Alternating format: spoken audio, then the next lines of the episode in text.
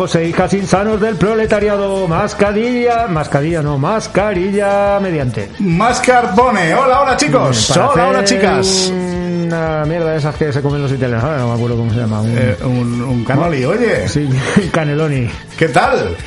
Con Ocal, pues aquí estamos, ya que nos dejan grabar otra vez. Qué alegría cara a esto, cara, ¿eh? qué alboroto. Con la ¿Cómo cerveza. suena esto ya como un Cer- cañón? Cerveza mediante. Ya tenemos cervecita, ya sonamos Tenemos- como, como personas, no Ten- como ten- teléfonos. Tenemos que seguir con la mascarilla puesta. Sí, pero bueno, ya poco a poco, ya es un paso más para... Bueno, sí, la, la verdad es que el tema de los contagios y las historias pues ha mejorado bastante del- desde el pico este que habíamos pillado en... El pico de los cuervos. Sí, ahí mismo. Oye, al, al lado del que- basurero. además es que es el programa 120, teníamos que hacerlo aquí en directo, en lo Correcto. bueno, no nos quedaba otra. Correcto, hubiese molado más hacerlo en la terracilla de algún bar, pero eh, las circunstancias mandan y no ha podido ser. porque, como 120 sabéis, programas, ¿eh? Esto es la magia de la radio. El programa está grabado entre semana, pese a que hoy sea sábado. Por la mañana. Día 7, no, día 6. Día 6 por la mañana. Sí, señor.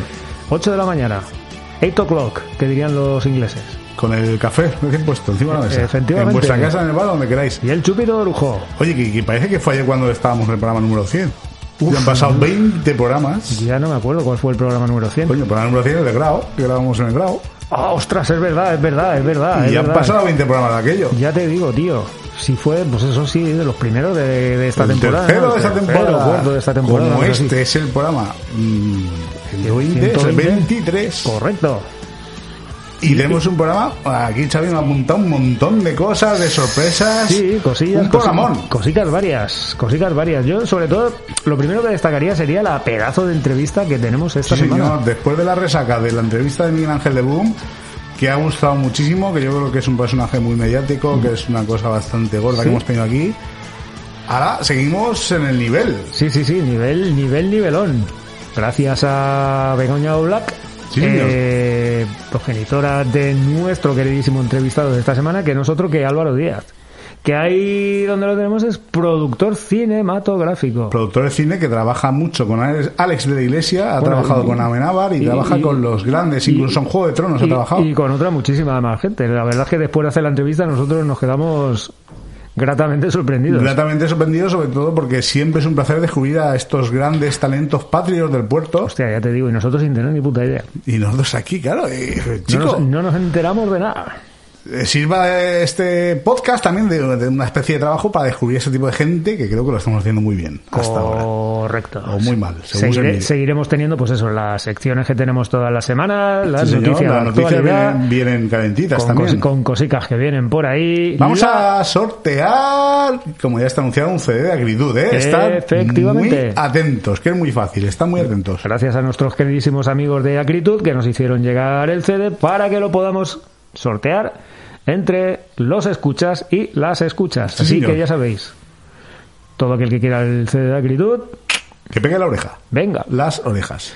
La noticia de la semana. Uy, notición, ¿eh? Sí, sí, ya te digo, enorme, enorme, enorme. Yo la vi el otro día también y dije, Un paso más para la felicidad colectiva sí, del ya, núcleo. ya te digo, No, del núcleo, no, del municipio, perdón. para, para lanzar un segundo chirimbolo de esos a Marte. Veremos. Veremos Rocky que nos trae hoy, la noticia de la semana. Ya te digo, la publicidad All Style. Con mucho dolor de corazón. Sí.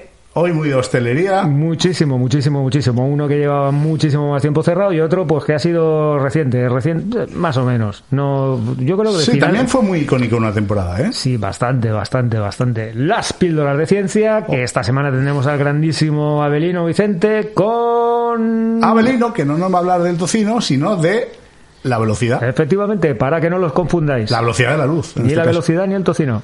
Eso es. La entrevista de la semana, que ya os hemos dicho, Álvaro Díaz, el ¿sabíais que? También es muy de cine, ¿eh? Sí, ¿Sabéis qué? bastante. Me Lo quedo, intentamos, flipado, lo me quedo flipado con las anotaciones que tengo aquí. Ma- Más flipado me quedé yo, tío, cuando lo vi buscando Oye, pues, cositas de estas, pues, dije, me encanta, porque llega esa, estoy deseando que me lo cuente siempre. Y yo creo que, pues para empezar bien el tema este, a esta persona que tengo aquí a mi izquierda, que nosotros, que es el Pajogan Gómez, yo creo que le toca poner una canción para animaros el sábado por la Sí, mañana. señor, en este programa estamos Sepa Joven, en reta- eh, Sepa Joven. Ni Joven. joven ni joven, Sepa Como la Joven. moda joven del corte. Sepa de Joven manga. hablándoles y Xavi Roch conduciendo el programa por hoy, sin que sirva de precedente. Efectivamente, y rascándose el sobaco. Y además tengo el honor de ser el único miembro de Hace Vida que ha estado los 120 programas. Sí, señor. Porque Xavi faltó uno. No, un par. Un par, no, uno solo no. Nos falta un programa. Más, más, más, más, más. Luego recordaremos. Esta, esta semana, esta semana digo yo, esta temporada falté seguro, seguro, seguro. El, mira, además fue Esta la- temporada la- faltaste una entrevista, pero no el programa. Eh, bueno, sí. Y la temporada pasada faltaste una entrevista a Peter Feman. Eh, correcto, Y el mismo programa. correcto. Y en la de Amaya creo que tampoco estuve. Eh, es posible que sí. Un bueno, par- sí, un, sí, un- mira, un par de mira, programas o tres, ahí, por lo menos. ¿eh? Ya te lo he dicho que no fue uno solo, tío, fueron más. Bueno, va, ponen la canción. Bueno, anda. lo dejamos. Os voy a poner un temazo para que mováis el bazo, como diría Xavi. Os voy a poner un tema de Queen. Va, no es muy habitual que yo ponga temas de Queen, pero tampoco es un tema muy habitual de Queen. Va a cambiar el juego de palabras. Mira, si es que yo por el título no sé cuál es. Men of the Prowl, que es un tributo que de alguna forma hizo Freddie Mercury a Elvis. Ah, creía que ibas a decir un tributo que se hizo a sí mismo. Eh, sí. Eh, ya sabéis que, que, que Freddie Mercury tenía muchos ídolos musicales. Uno de ellos era Elvis Presley, otro John Lennon. Para ambos tienen canciones. Otro día pondremos la de John Lennon, hoy ponemos la de Elvis. Men of the Prowl. Así que si quieres, pínchalo, bailamos un poquito y ya nos metemos en el 120. Vamos a ver los pies. Gonna take a little walk on the wild side. Gonna loosen up and get me some gas. Gonna get me you go.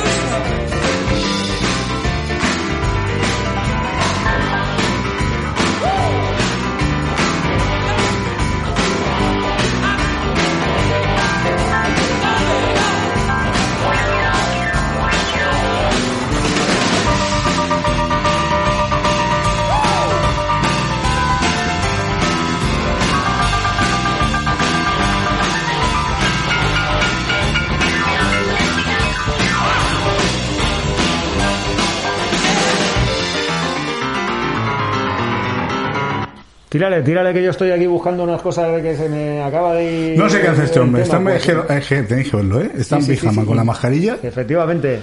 con el móvil buscando no sé qué y pone choteras. Las noticias de la semana. Las noticias de la semana. Las choteras de la semana. Bueno, pues este, este tema que habéis escuchado, pues eh, como habéis podido comprobar, muy rockero, muy en Elvis, ¿no, Xavi? No, Sí, mogollón. Muy rock and roll, tío. muy rock and roll rock y and es roll. precisamente por eso, porque es un tributo a Elvis Presley. Sirva de homenaje a nuestro querido amigo David Labarta. Correcto. Lo etiquetaremos. Gran rockero. Y ahora, Gran rockero y gran rock and rollero. Y, y como no le habla al micro, no se me Sí, oye. pues eso te iba a decir que deja el ya, que parece que- como los niños chicos. Vale, espera, que ya lo he puesto en modo Nos vamos con la noticia de la actualidad, pues. Vamos a meter la cuña mientras este señor de aquí a mi derecha se aclara.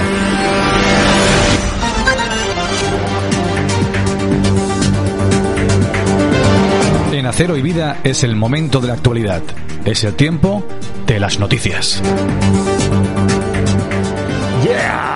Pues es que se me había ido de vueltas el- la página donde tenía la noticia, no la encuentro, cógele por el culo. Sí, voy, tiene- voy- voy a intentar eh, tirar eh, de memoria. Tiene una semana para preparar esa noticia y la tiene que preparar en el mismo instante. Tío, ¿qué le- es, uh, somos españoles. es muy agustino. Somos esto, ¿eh? españoles, si no, no sería lo mismo. Mira, tengo un colega que se fue de viaje a Austria Y de- volvió ayer. No, no, no. Y, y dice que el conductor de autobús del tour que pillaron por allí era español y dice que le contaba las curiosidades ¿no? y las idiosincrasias de los países y decía que los, los austriacos, los alemanes, toda la gente de- del centro de Europa pues son muy cuadriculados.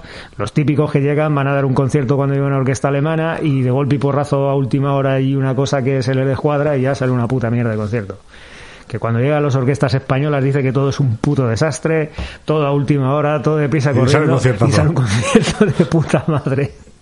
Somos así, no lo Eh, podemos cultura evitar. mediterránea, cultura de la calle, de, de- de- una mezcla entre tranquilo chico y ves corriendo. Una cosa un poco Efectivamente. extraña.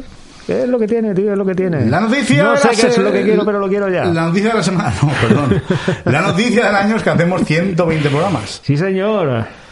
¿Cómo pasa el tiempo, eh? 120 programas. Desde el día, creo que fue el día 9, 9 de diciembre, 9 de del diciembre del 2017. Sí, señor. Madre mía.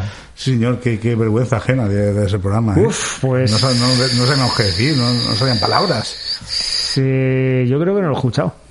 Creo que, creo, creo que lo escuché Mejor. una vez, creo que lo escuché una vez en su día, yo creo que no lo he vuelto a, a, a ver, voy a hacer una nota de rectificación. La semana pasada dije que no había vuelto a escuchar los primeros programas, sí que los Ajá. he escuchado, los he escuchado una vez, lo que pasa que no los he vuelto a reescuchar. Sí, no, hombre, si lo escuchas ahora, pues nos da la perspectiva de sobre todo cómo han pasado el tiempo, las tablas que hemos ido cogiendo, Supongo, supongo, supongo. el sonido que va mejorando, evidentemente. Efectivamente, por aquella época éramos cuatro, no éramos dos. Exacto, la estructura del programa, que yo creo que ha mejorado para bien. Eh, sí, a ver, poco a poco, pues bueno, hay secciones que molan más, pues se mantienen, hay secciones que vienen, eh, se prueban, no triunfan, Esto no la como peña todo, no le ¿no? mola Sí, tanto, y entonces como pues, bueno, cualquier que- que mueran parrilla mm, radiofónica, sí, al Correcto. final eh, una cosa ni otra.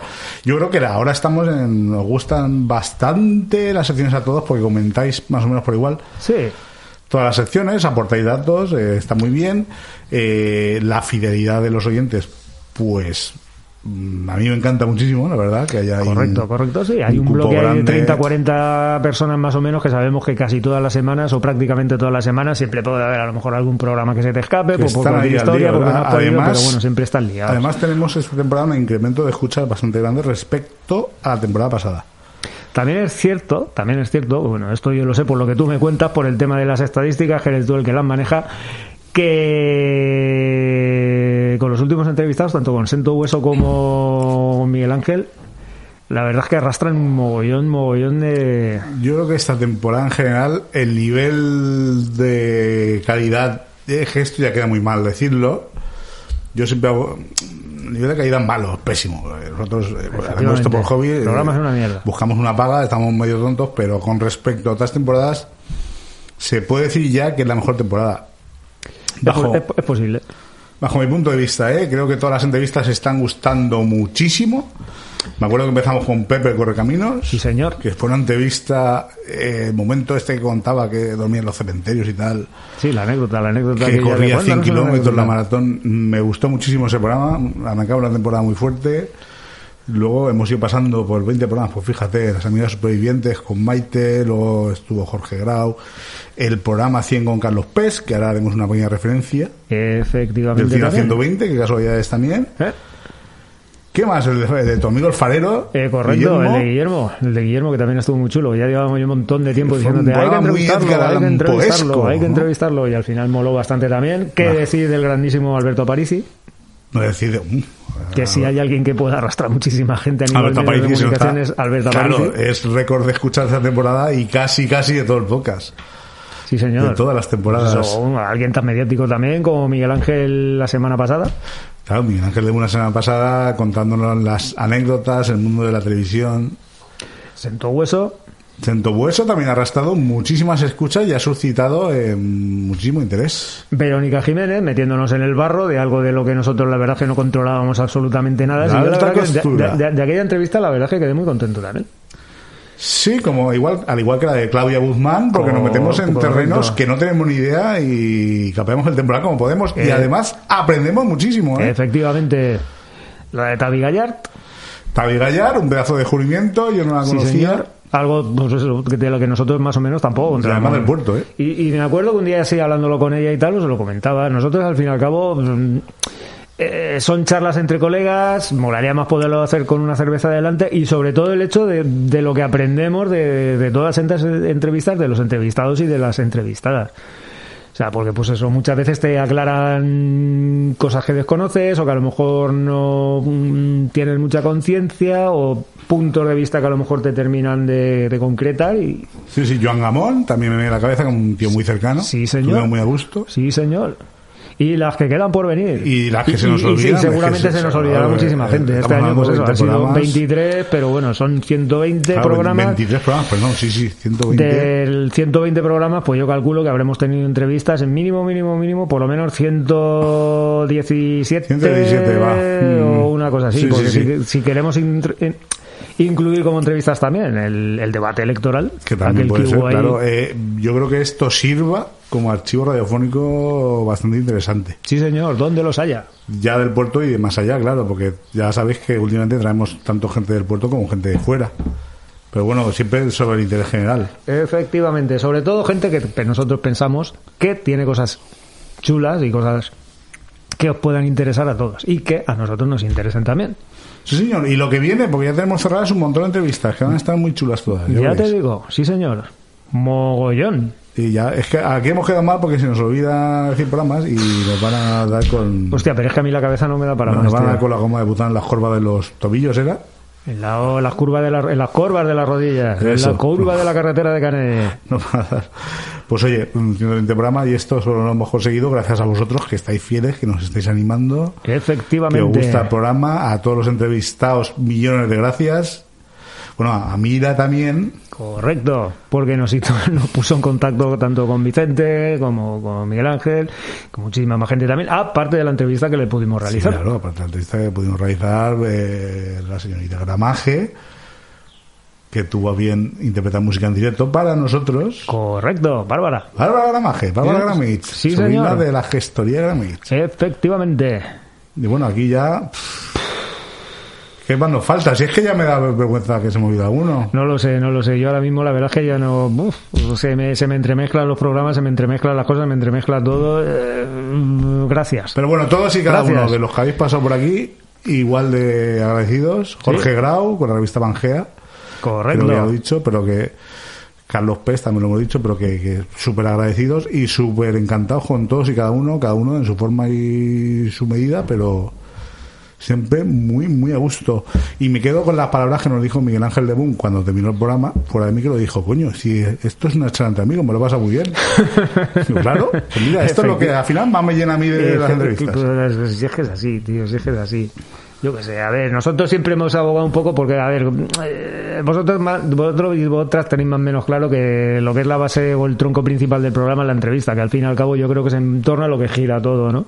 Y siempre hemos dicho que, bueno, pues intentar meter entrevistas de media hora como mucho para que no se haga muy plomo, para que no se haga muy rollo, bueno. para- Y cuando estás a gusto, pues se te va la olla y al final, pues eso, 50 minutos, una Una hora, hora. 45 minutos, es lo que suele ser la media más o menos. Al final es un poco aire, aire, aire, pero es lo que hay. Sí, sí, y además siguiendo la, la tónica de esta temporada que ya nos llamáis para venir al programa, lo cual nos enorgullece. Correcto. Sobremanera, recordamos una vez más, como dice Xavi siempre, que si conocéis a alguien, que si creéis que hacéis algo interesante, tenéis algo que aportar, nos llaméis, que aquí estamos. Efectivamente. Y daros prisa que la temporada ya Quedan poquitos Está programas. casi llegando a su fin, que Y- nos estamos metiendo en primavera. Y poco hueco ya, así que ya con esta turra que os he embordado, Correcto. disculpadnos, pero es que son 120 programas. Yo creo que podríamos pasar ya a la siguiente noticia. Pues mira, si te parece, vamos a contar cómo vamos a sortear el CD de Acritud. Ah, venga. Un instante de cordura, que es el nuevo CD recién salido del horno que están ya negociando con distribuidoras. Eh, ya nos han llegado la nota cuando esté todo claro para que lo podáis comprar. Mm, yo ya lo tengo, Yo también. está muy, muy, muy bien. Sí, señor. Ya sabéis la portada donde está hecha, porque nuestro querido amigo Javijar Oma lo, lo descubrió. Bueno, yo también lo descubrí, pero él lo descubrió después también. Aquí en el puerto, por cierto, si queréis Ah. darle vueltas al coco. Eh, pues si te parece, vamos a contar un poco cómo vamos a sortear este CD de Aquitud. Sí, venga, va, cuéntanos. A ver si hay alguien que está interesado. Puedes hacer con este pedazo de disco. Pues mira, a partir de ya, eh, tanto en la página del podcast como en la página del grupo Acero y Vida, para hacerlo público y privado, tenéis una pregunta que es eh, que citéis uno de los dos temas que pinchamos en la entrevista de Acritud. Ok. Que fíjate, se nos ha olvidado nombrar el programa de Acritud, pero, bueno, era por, los- por evidente. Los estamos nombrando ahora. Exacto. Entonces, Que no a- sea baladí. a partir de ya, a partir de este sábado por la mañana que estáis escuchando, hasta más o menos el miércoles, que quitemos la pregunta, mm, respondéis con el título de uno de esos dos temas que pinchamos cuando vinieron aquí. Y entre todos los que hayáis acertado, pues sortearemos el CD y el próximo programa lo decimos Correcto. en el 121. A animarse. Que el disco está muy chulo y vale la pena tenerlo entre la discografía. Ya sabéis, citad uno de los dos temas que Acritud pincharon en el programa en que vinieron a ser entrevistados. Y hacérnoslo saber Sí, señor. para poder entrar en el sorteo. Seguimos. Actualidad rabiosa. Sí, señor. Pero rabiosa, rabiosa, rabiosa que explotó el martes, creo que fue, a mediodía, por la mañana a mediodía, una cosa así Que más explotó, o menos. me asustes. Sí. ¡Bum! Nuestro queridísimo Carlos Pes Sí, señor. Noticia de Carlos Pes. el- te hizo llegar una noticia vía... Vía prensa y vía WhatsApp. Correcto. Lo di que estoy pidiendo cerveza. que no me había dado cuenta, leche. Estamos refrescándonos el gandate, pero no son las 8 de la mañana, no estamos con el café con leche. Por eso, el mono de los bares. Pues bueno, que al final parece que el tema de la sentencia, por la denuncia que habían interpuesto contra Renfe, pues se ha saldado de manera favorable. Vamos a recordar, si quieres, un poquito en contexto para Sí. la gente que se haya enganchado ahora. En el programa número 100, hace 20 programas, tuvimos aquí a Carlos Pes eh, y otra gente que hicimos tertulia. Sí, señor. y hablamos sobre un Marian accidente. García y Car- Alberto Rey. Carlos, exacto, Alberto Rey y Marian García. Carlos Pes es un vecino del Puerto de Sagunto, aunque ahora vive fuera. Su padre, del mismo nombre, Carlos Pes. Creo que se llama Carlos Pes también, pero No bueno. lo sé, no, tengo- no- no me acuerdo. Hace tres años tuvo un accidente en Renfe, mm, en la estación de La Atocha, tocha creo que fue. porque le indicaron a bajar unas escaleras de mecánicas, pero estaban mm, por mantenimiento paradas.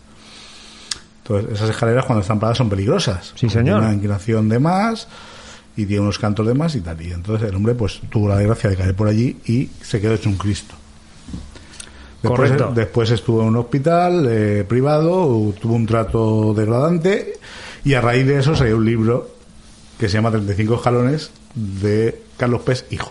Ujú. En la entrevista nos contaba que estaban en litigios con Renfe por que habían denunciado a la compañía por negligencia cuando esas escaleras debían haber estado cerradas y no abiertas al público con el riesgo que ello conllevaba. Pues ahora, por fin, tres años y pico después, ha salido la sentencia. Y la sentencia dice que Renfe ha de pagarle unos 30.000 euros a, Correcto. a su padre. 28.647 euros para Más ser, intereses. para ser exacto. Sí, más claro, intereses en torno a 30.000. Vale. De ahí lo de los 30.000. Eh, ¿Qué ocurre con esto? Que la sentencia al mismo tiempo otorga, digamos, el 50% de responsabilidad al accidentado porque dicen que no tenía que haber bajado por esas escaleras. Cuando fue el propio personal de Renfe que le indicó que tenía que bajar por allí. Esto es muy surrealista, Bastante. muy agridulce, ¿no? Un poco la noticia. A ver, yo ya de entrada unas lecturas que hago, con- eh, yendo en litigio contra una empresa tan grande como esta, que la sentencia haya ido tan rápido, rápido entre comillas, porque lo normal, yo creo que este tipo de cosas es que al final pues se terminen perdiendo en los cajones, que se les vaya filtrando para abajo, filtrando para abajo, filtrando para para abajo, y al final pues salga o nunca o al final termine el caso eh, ¿cómo se llama esto? sobre Eh, prescrito. prescrito o alguna parida de estas Os acaba adelantando en el tiempo. Es que sí, la justicia en este país va muy lenta, según Sí. para lo que conviene, sobre todo. Va muy lenta. Pero bueno, en cualquier caso. no no no no nos, al- nos ale- a ver nos Claro. alegramos nos alegramos de que la, la sentencia haya sido favorable evidentemente en una circunstancia tan Y nos sorprendemos para mal de que le otorguen un 50% de responsabilidad al hombre. correcto En cualquier caso, pues un abrazo enorme a Carlos Pes. sí señor Y ya por fin, de alguna forma, eh, pueden pasar página de esta pesadilla. Bien, efectivamente que también le está ya en vilo pues ya tres años y pico, fíjate. así que tres años y medio son mucho tiempo ¿Demasiado? correcto Bueno, seguimos. Más cosas. ¿Qué tienes por ahí? Más noticias. Pues la verdad es que he podido sacar alguna cosilla de, del Levante. Retacillos, Uy. retacillos. ¿De, Mónica Rivas o de Rafa Herrero? pues si quieres que te diga la verdad, no me ha dado tiempo. mirar- Soler. no me ha dado tiempo a mirarlo. No, no, no, de eso no ha salido nada, tío. Sí, me ha sorprendido. Estaba ¿Te han hecho caso? Sí, hostia, es que ya se estaban poniendo un poco pesados los colegas. El martes por la tarde, tarde, martes por la tarde, a eso de las siete y media de la tarde, avenida Sí. 9 de octubre, se ve que hubo un atropello. Como un hombre de 56 años, Sí, ¿no? Señor. No aclaran muy bien o no tienen muy claro ¿Y por qué no me sorprende que en el puerto haya atropellos? porque, ¿Por qué no sé por- por qué me por qué sorprende? ocurrió. No me pero sorprende, bueno, chico. Se llevaron un señor por delante. Bueno. Si alguien tiene alguna noticia más, si alguien nos puede aclarar algo un poquito más de lo que nos Sí, yo creo que la noticia es que no pase. Efectivamente. Sí, es curioso. Yo la verdad es que sí que sí que es cierto, sobre todo por aquí por mi avenida, por donde yo donde yo vivo. Cuando Ah, llega esta época, a partir de, Vives es, de es- cierta es hora, Mad Max, chico. no se ve un pijo. No, no soy un viejo, pero es que además van... Follados, sí, es posible. Claro, es que la si hay poca visibilidad tienes que reducir la velocidad. Sí, no, no. No tienes que aumentarla para pasar más rápido. Luego hay veces pues, que también es cierto que hay gente que llega y cruza los pasos de cebra así como un acto de fe, Sí, bueno, sin claro. mirar ni hostia. Tampoco sabemos si ha sido un paso de cebra, ya te digo, la noticia lo pone, pero... Efectivamente, entre unos y otros, lo raro es que no haya más atropellos. Correcto. Porque entre que van haciendo carreras y la gente parece que se tira al paso de cebra, Tener cuidado. alguna- algunas veces, no siempre, Tener cuidado y cuando tengáis que cruzar la calle, una avenida, una boca calle, lo que sea, mirar primero a ver si viene alguien, que muchas veces los coches vienen follados y... no cuesta nada mirar, que nos lo enseñan toda la vida en el colegio, mira Sí. izquierda y derecha. Si es un sentido, pues oye, pues también un sentido solo. Pero es que no lo hacéis, no lo hacéis. Yo de un tiempo a esta parte bien es cierto que cuando tengo que cruzar una calle, aunque tenga que cruzar por un paso cebra, lo primero que suelo hacer es mirar a los ojos Sí. al conductor o a la conductora. Sí, sí, sí. Ves Y que muchas veces cuando no intenta cruzas. mirar, los- eh, correcto, si, si, Vale. si es cauter entonces me escondo detrás de un contenedor, no vaya a ser que se lleve por delante el contenedor también, por lo menos que me proteja. No, ahora en serio, porque muchas veces pues si te das cuenta la peña viene mirando el móvil o No, no, no, mira el móvil en, la- en las rotondas y todo, ¿eh? Claro.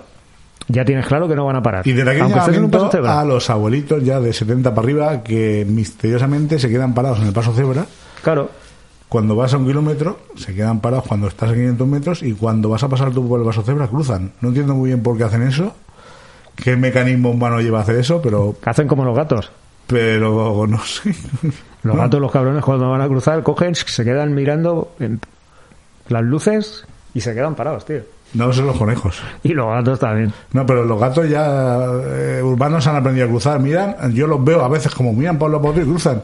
Pero estos abuelos, cuando vas a pasar tú cruzan. No sé, es que es como un acabar con mi vida. Se o- quieren jugar con la vida. ahorrarse la pensión, Se no sé. jugar la vida. Hacen como, hacen como Enrique San Francisco en No, Enrique San Francisco no, ¿cómo se llamaba el otro? Ay, Guillermo Montesinos en Amanece que menos poco. Sí, y luego también quiero hacer un llamamiento a las abuelitas con tacatá que por favor mm, no se me cruzan a mí todas.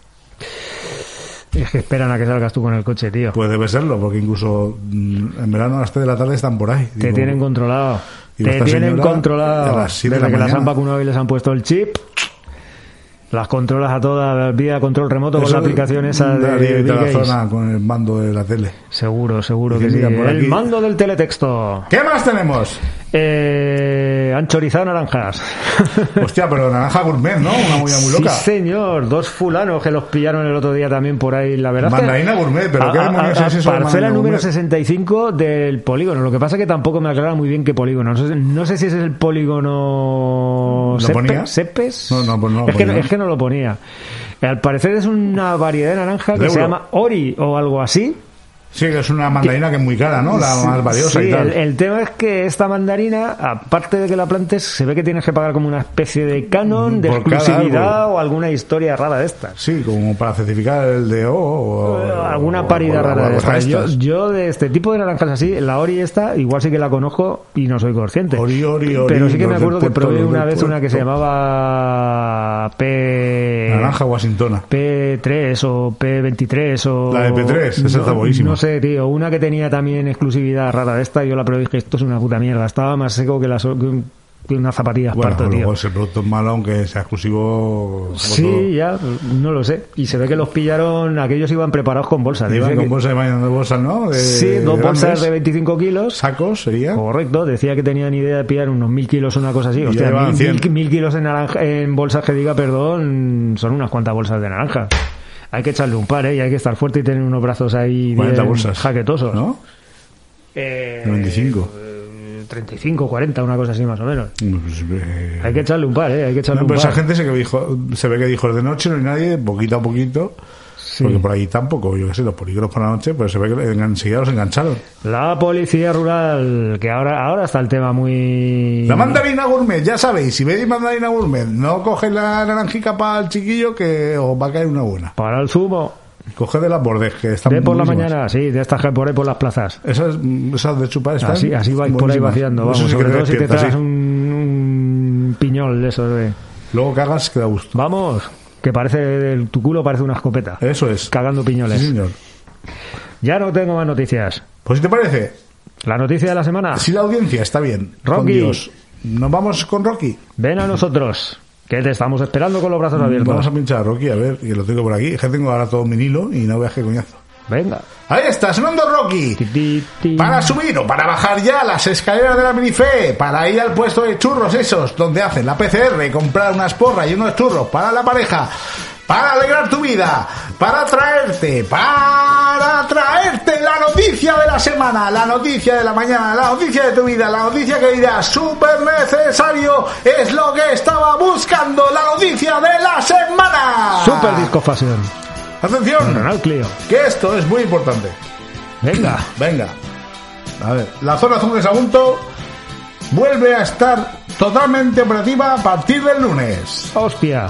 Por fin ha vuelto la zona azul. Por fin llegó la cosecha, claro, porque hasta Por ahora fin solamente, podremos pagar libremente por aparcar. solamente está activa Por la mañana. ¿eh? por las mañanas hasta la una y media. Sí, de hecho, otra noticia de la semana fue cuando quitaron. Sí, sí, ya, ya, por eso, cuando la quitaron por las tardes. Que, que está todo cerrado. Que igual. Eh, es que, claro, tío, estamos en fallas, llega la semana de fallas, entonces, pues, Sí, para que- como este año no hay fallas, pues Claro, entonces tiene dicho, hay, que, hay que- hay que volver a Claro, poner la zona que- azul. Es que, España no es roja, España es zona azul. Pero el tema este, imagino que será por el rollo de que... De recaudar, su- su- eh, aparte de, aparte de por no recaudar, más. que es más que evidente, es... Supongo que será por el tema de, no sé, que vuelven a abrir algunas terrazas de algunos bares, algunas Sí, no, no se- supone que va a haber más, más movimiento. Claro, los establecimientos cierran a las 8 de la tarde ya. Los Eh, sí. bares están por la tarde también un rato. Hasta las 6. Eh, no, a las 8. ¿Los bares? No, los establecimientos en general. No, sí, los establecimientos sí, los bares hasta las... Se pueden montar terrazas hasta las 6. Por eso digo que lo. Pero otra vez zona azul. Eh, igual es momento de que lo quiten ya. Ya no vamos saco, ¿no? Eh, pido demasiado. Lo de la zona azul no creo que lo quiten. No sé, pues que pongan gorrillas ya y, y completo. Imagino que habrá por ahí algún contrato de estos, a no sabemos cuánto tiempo, con la empresa Sí. adjudicataria. Y no lo sabemos, ya sabéis, gente. De momento, si queréis aparcar, a soltar los boniatos y si no, expuestos a que por Pero te parece bien o te parece mal, porque no te ha mojado tampoco. ¿El qué? Lo de la zona azul. Yo siempre he dicho que lo de la zona azul es algo que no he entendido. Ya pagamos un impuesto de circulación Ah, para bueno, poder mira, funcionar por Néstor, por- que por se ha mojado, Xavi. Por el coche. Se ha mojado. ¿Quién te la ha chivado? No, Néstor, Néstor eh, decía que no te mojabas. ¿Te lo dijo él? Pero yo lo, lo puso como, como Ah, lo, llegué- lo- comentario. lo- lo llegaste a ver. ¡Que no te mojas! Qué cabrón. Poco a poco. Néstor, te voy a dar con la goma del butano en la Eh, rodilla. en la corva, de en la corva de rodillas. rodillas, Te sí, vas a enterar, bonico, bonico. Como, como Abelino a ti. Efectivamente. Bueno, nos vamos con los viejunos, ¿no? Venga. Madre mía, con dolor de corazón. Ya te digo. Y hambre. Mucha hambre, mucha hambre. Ahora, pínchalo. Porque y... no habéis pasado una guerra, que decía. Eso decir. Lástima de pan. Ya te digo. pínchalo y ahora hablamos de ello un Un poquillo. panazo en la jeta.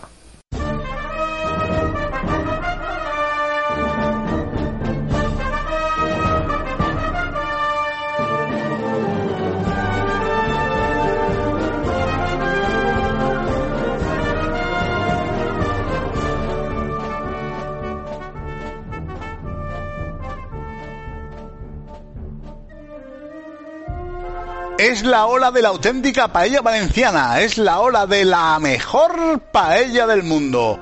Porque somos Camerche, especialistas en arroces, sobre todo la paella valenciana. Pero atención, porque tenemos arroces de todos los tipos. Arroz negro, arroz marinero, arroz mixto, arroz a banda, arroz del señoret, arroz, arroz, arroz. Y ojo cuidado con las fideuás, ojo cuidado con las tapas, que somos el sello de calidad, el mejor servicio que puedas encontrar en un restaurante en la zona, un referente.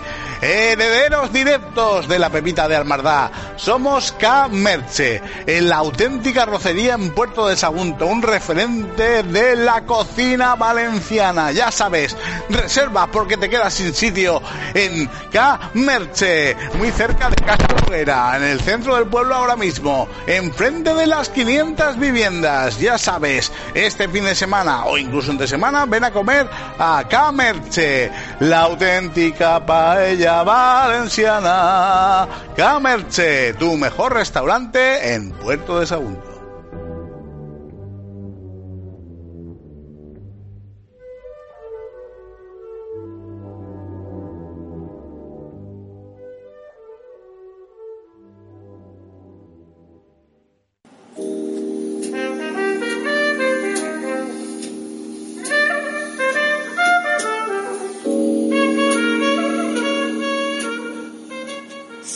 Ciento un bocaditos. Tu tapería. Ciento un bocaditos. Tus bocados de cariño. Ciento un bocaditos. A mediodía. Por la tarde. Para merendar. Para cenar para tapear con los colegas, con la familia. 101 bocaditos en calle Cataluña. Pásate y también puedes llevarte tus bocaditos a casa. 101 bocaditos. Estamos aquí para darte el mejor servicio, el mejor ágape las mejores cervezas. 101 bocaditos. También tenemos una amplia variedad en tapas, ensaladas. Recuerda, 101 bocaditos. En calle Cataluña, al ladico mismo de la playa. 101 bocaditos.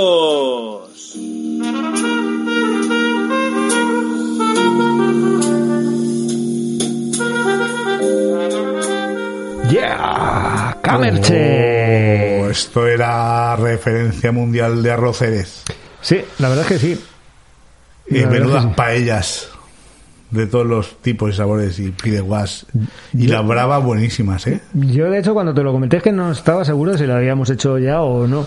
No sé, Camerche cerró hace poquísimo. Hace Eh, sí, a ver, meses yo, creo que fue o a finales. Yo, a ver, me inclinaría más por finales de diciembre del, No, año, sí, por ahí, sí. del año pasado. Sí, no- más o no- menos. no llega a tres meses. Pues lo típico. A ver, al final llega un momento que los dueños pues ya cumplen la Se jubilación, jubilaron. ya se han cansado de trabajar, ven cómo está el panorama y dicen "Ch, a disfrutar lo que podamos.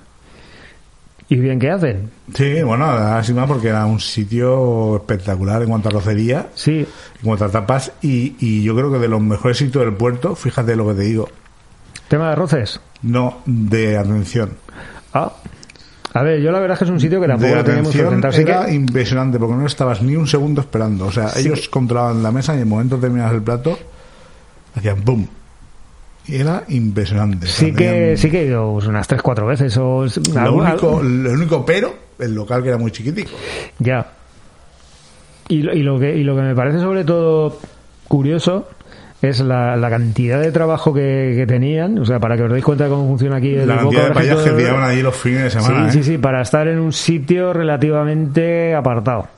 Hombre, la cocina es grande, ¿eh? A, a una, a una de la cocina y no sé cuántas payas tenía a la vez, pero yo te diría que de unas 8 o 10. A ver, también es cierto que esta gente lleva un bagaje de muchos, muchos, Claro, muchos, muchos, muchos del- del Pepita de- este de del Almardá, Pepita ¿no? que había ahí en la zona de Almardá y todo aquello. Cuando se recomendó aquello, empezaron a construir todo el rollo y tal, pues entonces cogieron y se vinieron ahí a la zona de Alcalá Galiano.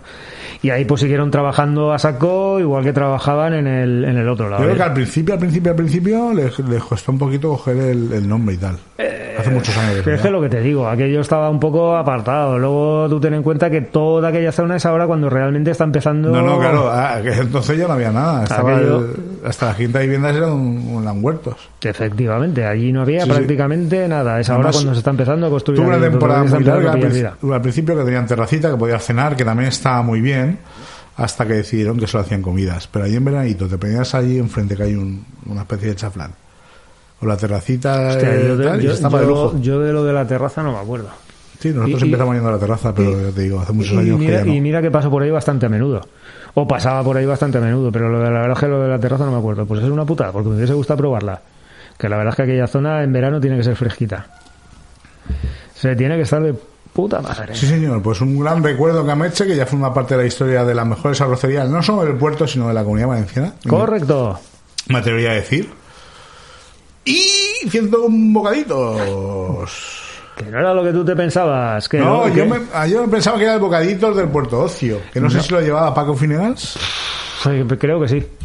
Ahora que lo dices, creo que sí. antes de Finegans fue el, el- el bocaditos del Puerto Ocio. Ahora que lo dices, creo que sí. Me suena que estuvo trabajando allí de camarero y que luego se lo quedó él. Que creo que la primera birrería la montó allí, luego ya se fue Sí, al otro la lado y sí, estuvo fue por. Pero no, esto no era eso. Esto estaba en la calle Cataluña. Crucé con Casi, casi cruce con calle Cánovas del Castillo. por la zona de la playa. Sí, zona. Mira, por allí hay algún otro así y tal. Pues no sé, esto fue un poco pues a, a rebufo del 101 montantos y historias de esta Pero este fue más, más bien pionero del este rollo, ¿no? De los primeros que hubo así en el puerto de... Se montó más o menos lo mismo que, que aquello. Tenía más o menos la misma manera de funcionar. cuando que dices eh, montaditos, te refieres a que había enfrente de Carrefour. Correcto. Que ese también cerró, ¿verdad? Aquello ya no está tampoco. Sí, pero además a que cerró cuando estaba en la cima, porque allí siempre estaba hasta arriba. Aquello era un poco extraño. Era un poco extraño porque me suena a mí que aquello lo abrieron un poco como yendo cantor de sirena de que iba a ir un centro o dos centros comerciales, que no sé qué, no sé cuánto tal. Ya no sé si es que no supieron esperar el momento de que estaban los centros comerciales o vieron que a lo mejor los centros comerciales Pero, no iban a triunfar tanto como mm, pensaron o lo que sea. Creo que lo cambiaron al epicentre, ¿puede ser? Pff, ni idea. Puede ser, pero allí estaba hasta arriba siempre. Y ibas un... Sí, sí, sí, había un montón de gente. Digo, hostia, ¿cuánta gente hay aquí de tal culo del mundo? Además me suena a mí que también había mucha gente que iba ahí, pues lo típico, pues estás estudiando idiomas en la escuela de idiomas, pues llegas tal, no sé qué, tienes el recreo, Claro, te vas ahí, te el tomas el café, te tomas la cerveza, qué, tal, la merienda, y iba bastante gente. Salía la gente de Carrefour con los chiquillos tal, a merendar o a cenar o yo qué sé. Sí, señor, almorzar. pero esto, pues esto era más o menos el mismo modelo. Lo que pasa que por lo que sea, pues mm, no tuvo mucho éxito. Sí que había a lo mejor alguien así los fines de semana y tal. Pues yo mm, creo que fui una o dos veces, sí, tal, probarlo, era lo típico, barato, te pillabas los bocadillos estos pequeños con la cerveza, igual pff, por 10 euros cenabas, no esperas en ninguna exquisitez ni ninguna historia rara de estas y pff, no sé, un modelo que para estar aquí dentro del pueblo y la zona y tal, pues no triunfó. ¿Qué le vamos a hacer? Bueno, de todas formas, No- una, no duró una- mucho. una época en cuanto a hostelería oscura en el puerto, ¿no? Que no había mucho movimiento hace unos años. Sí, a ver, yo creo que estamos No hablando, sé. lo mo- yo creo que estamos hablando de este 2008, negocio a lo mejor año 2009. 2008, 2009. Estaba la cosa muy parada, ¿no? Una cosa así, estaba parado todo, era lo típico, pues estábamos Llegó en plena cri- crisis. crisis. de ladrillo, Se muchísimo donde había mucha gente que a lo mejor llegaba, se quedaba sin curro, por lo que fuese a lo mejor pillaba algo de pasta y te le decía, me monto un bar, me monto una cafetería, me monto un tal, y hubo muchísimos, muchísimos negocios que con la misma facilidad que abrieron, cerraron. Cerraron y luego la gente que perdía su trabajo. Y yo recuerdo aquella época, justo antes de la crisis, año 2006-2007, tú salías a cenar un viernes por la noche por esa zona y no cenabas. No. No encontrabas sitio. Luego, cuando llegó la crisis, de repente, los viernes la gente dejó de salir. Sí, más o menos. Se notó muchísimo, ¿eh? Correcto. Y, locales que fueron cerrando. Bueno, La gente siempre ha habido ab- abriendo cerrando, siempre ha habido ahí un La gente, la gente llegaba, cogía cuatro paridas, se pillaba una película, cualquier historia, cuando entonces había videoclubs y cosas de estas. Todavía, y Sí, se quedaban en casa. Luego llegaron las plataformas y, y Netflix y el HBO y el copón bendito y desaparecieron los videoclubs. No, las películas desaparecieron cuando te bajabas películas de internet, mucho antes También, del HBO también, y también. todo esto. 101 bocaditos. Todavía tenéis el cartel. Si pasáis Sí, algún señor. día por ahí por la calle Cataluña viniendo desde la Plaza Manuel Nostrum hacia la playa, mirar hacia la Y el izquierda. Camech entiendo que también estará todavía ahí. el- Correcto, de hecho tiene un cartel de se traspasa, me parece que es, Sí, sí, o se alquila. Sí, se te lo O pasa. sea que el, el negocio no. ahora mismo prácticamente pues sería a lo mejor pegar una lavada de cara y podría empezar a funcionar otra vez. Pues si lo coge gente con buena mano para la paella y lo sabe. Hacer funcionar. Es complicado porque tenía mucho nivel, pero bueno. Siempre Cor- probar. Métete tú, que eres cocinero, Xavi. No señor, socios. Y... no señor, yo de momento estoy bien donde estoy. Hasta que se hinchen de mí o se cansen de mí, me tiren a la calle, entonces ya veremos. Me iré a pedir a la puerta Mercadona, ya tengo pedido el sitio. Bueno, pues hasta aquí los All Style. Correcto. Bueno, vamos con, corriendo, corriendo, corriendo muy rápido, muy rápido, muy Sí, rápido. señor, casi a la velocidad de la luz. A la velocidad de la luz de Abelino. Como Carl Luis. Haz caso a Abelino que no te va a contar lo del tocino. Como Ben Johnson, igual de dopaos. Te va a contar lo de la velocidad de la luz. Como ven, ven aquí. Mientras no me cuente lo del precio de la luz. Ven y a voy George. Venga. Vale, vamos a escuchar la píldora de ciencia y Sam, y Sam mediante Cabrino nos va a contar lo de la velocidad de la luz. Ilustre unos. Venga.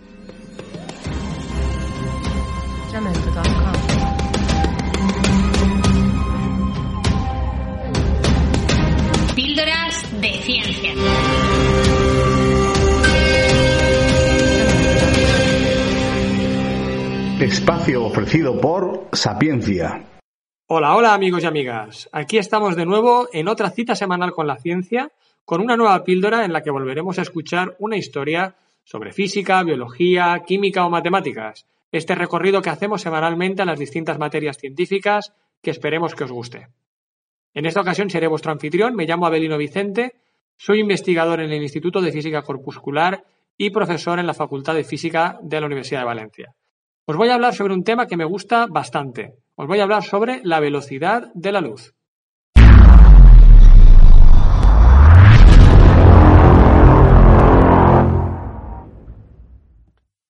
En primer lugar, y antes de adentrarnos en esta píldora, permitidme que aclare que voy a referirme siempre a la velocidad de la luz en el vacío, y no a la velocidad de la luz, por ejemplo, en el aire, en el agua o en otro medio material, puesto que en estos casos esa velocidad de la luz puede cambiar bastante. Aclarado este punto, centrémonos ya en lo que es la velocidad de la luz en el vacío y por qué es tan importante para la física moderna. Hay varias razones para ello.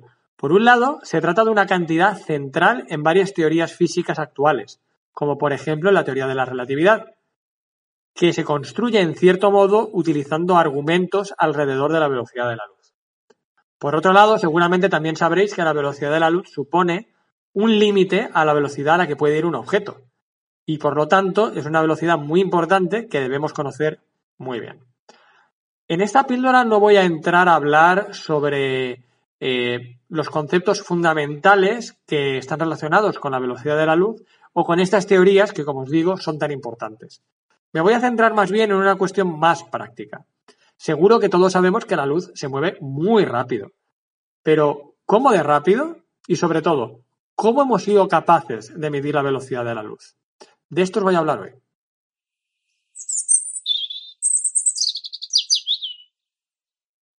Los antiguos griegos pensaban que la velocidad de la luz era infinita, es decir, que la luz se mueve de forma instantánea entre dos puntos cualesquiera.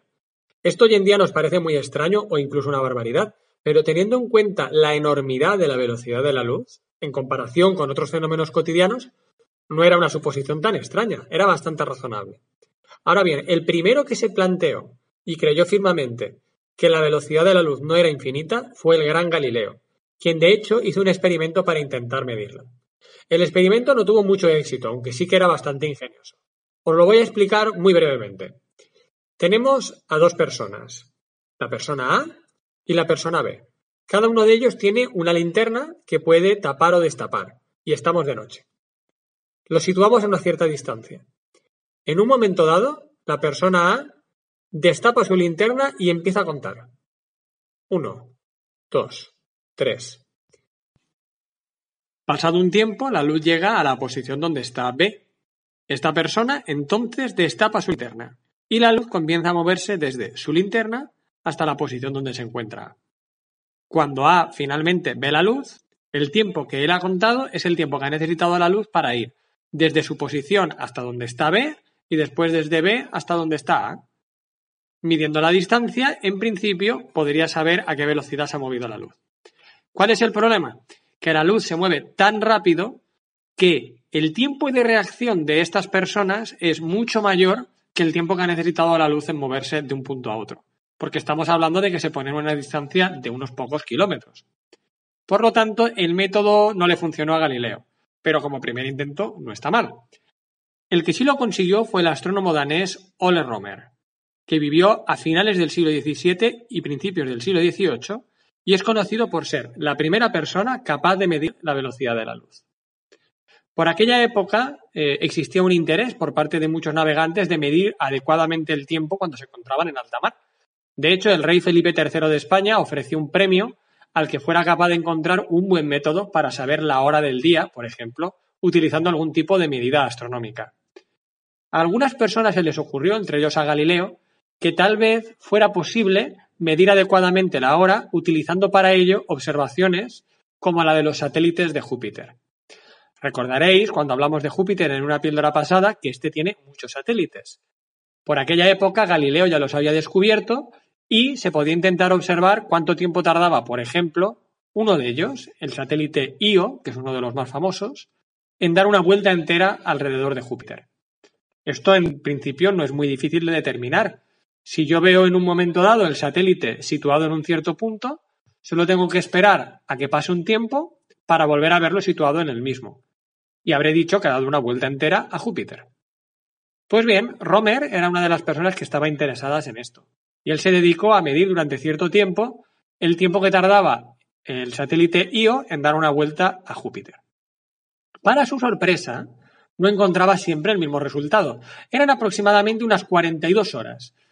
Pero dependiendo del momento del año en que midiera, obtenía un resultado ligeramente distinto.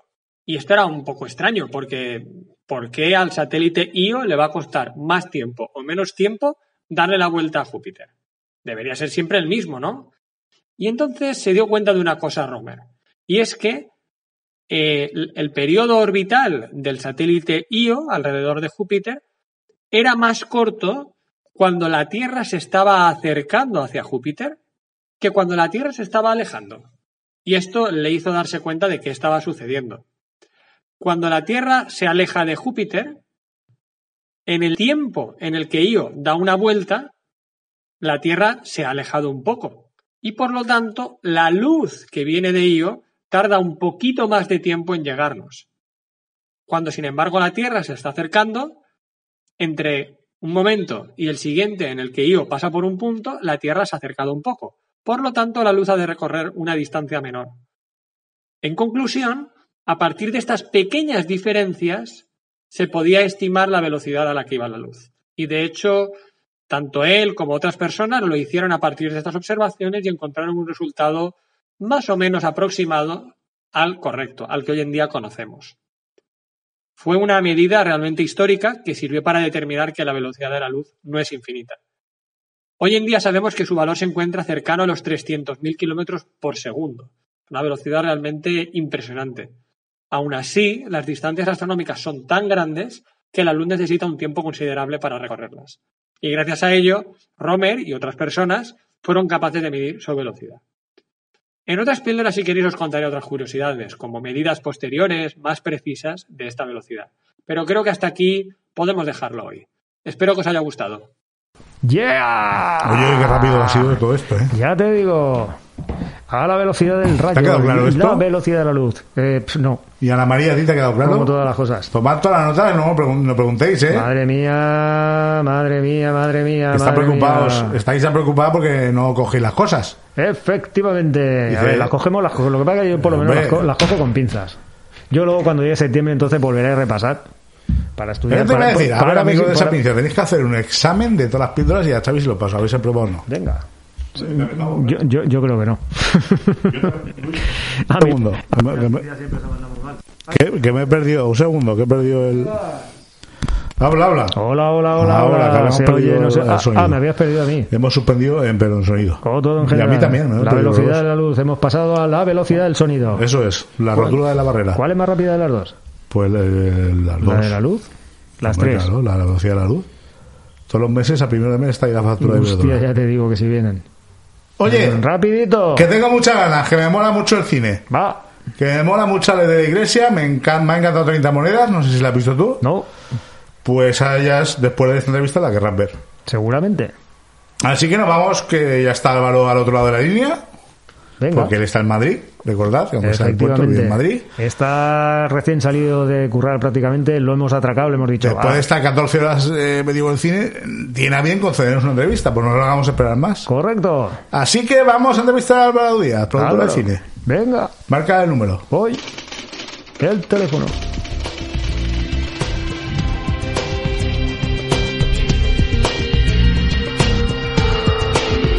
La entrevista de la semana. Programa 120. Coño.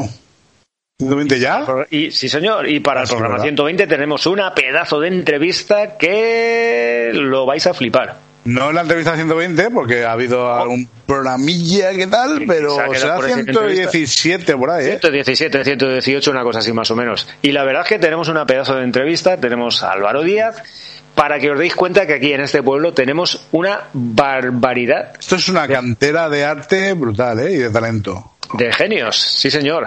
Sí. Álvaro Díaz Calvo. Álvaro, ¿qué tal? ¿Cómo va todo? Muy ¿Qué buenos tal? días. Muy bien, muy bien. Ahí vamos. La magia de la radio, aguantando. Te hemos, te hemos levantado de la cama prontico pa- para que puedas estar aquí con nosotros, pero bueno, yo creo que va a valer la Hay que pena. madrugar. Hay que madrugar, hay que madrugar. Al que madruga Dios le ayuda, que decía mi abuelo. Sí, ya no, no sé qué Dios, no sé a quién ayuda, pero bueno. Eh, pasamos, fíjate, las cosas como son. El programa pasado tuvimos a Miguel Ángel del mundo de la televisión Correcto, y hoy tenemos a Álvaro del mundo del cine. efectivamente.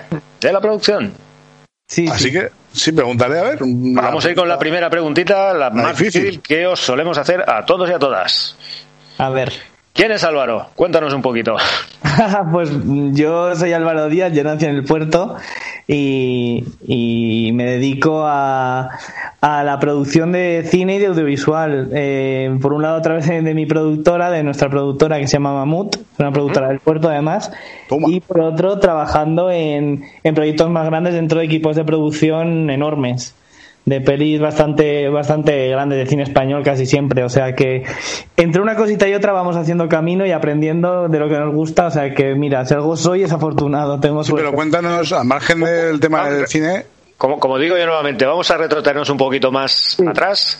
Además, siendo vecino, Bas- claro. Básicamente para que la gente te, te coloque, te sitúe. Sí. Los que no te conocemos o los que no te, conoce- no te conozcan, digo, coño, este es el niño este que me daba por culo con el balón cuando estaba allí. Pues, pues yo, eh, yo nací en una calle, en la calle Naranjo, eh, hace yo- en el 89, sí, y fui al, al maestro Tarazona toda la vida. Y luego ya estu- estudié en el Jorge Juan con un montón de compañeros. la laboral. La laboral. La laboral, sí, sí, sí. Y, y desde entonces ya, bueno, continué y bueno, tengo toda la familia, todos los amigos. Y, y os hablo ahora mismo desde Madrid porque vivo aquí por curro. Y- Ah, que estás en Madrid Yo ahora ahora, mismo vale, estoy en Madrid, vale, sí, sí, estamos, luego os cuento, lo que estoy trabajando en, en una película y, y vengo aquí por trabajo, pero la verdad que es que tener to- a toda la gente ahí en esa, en esa zona, además, que es que da una envidia cada vez que hablo con, con mi familia que me vuelvo loco. Por el, tema del, por el tema del buen tiempo.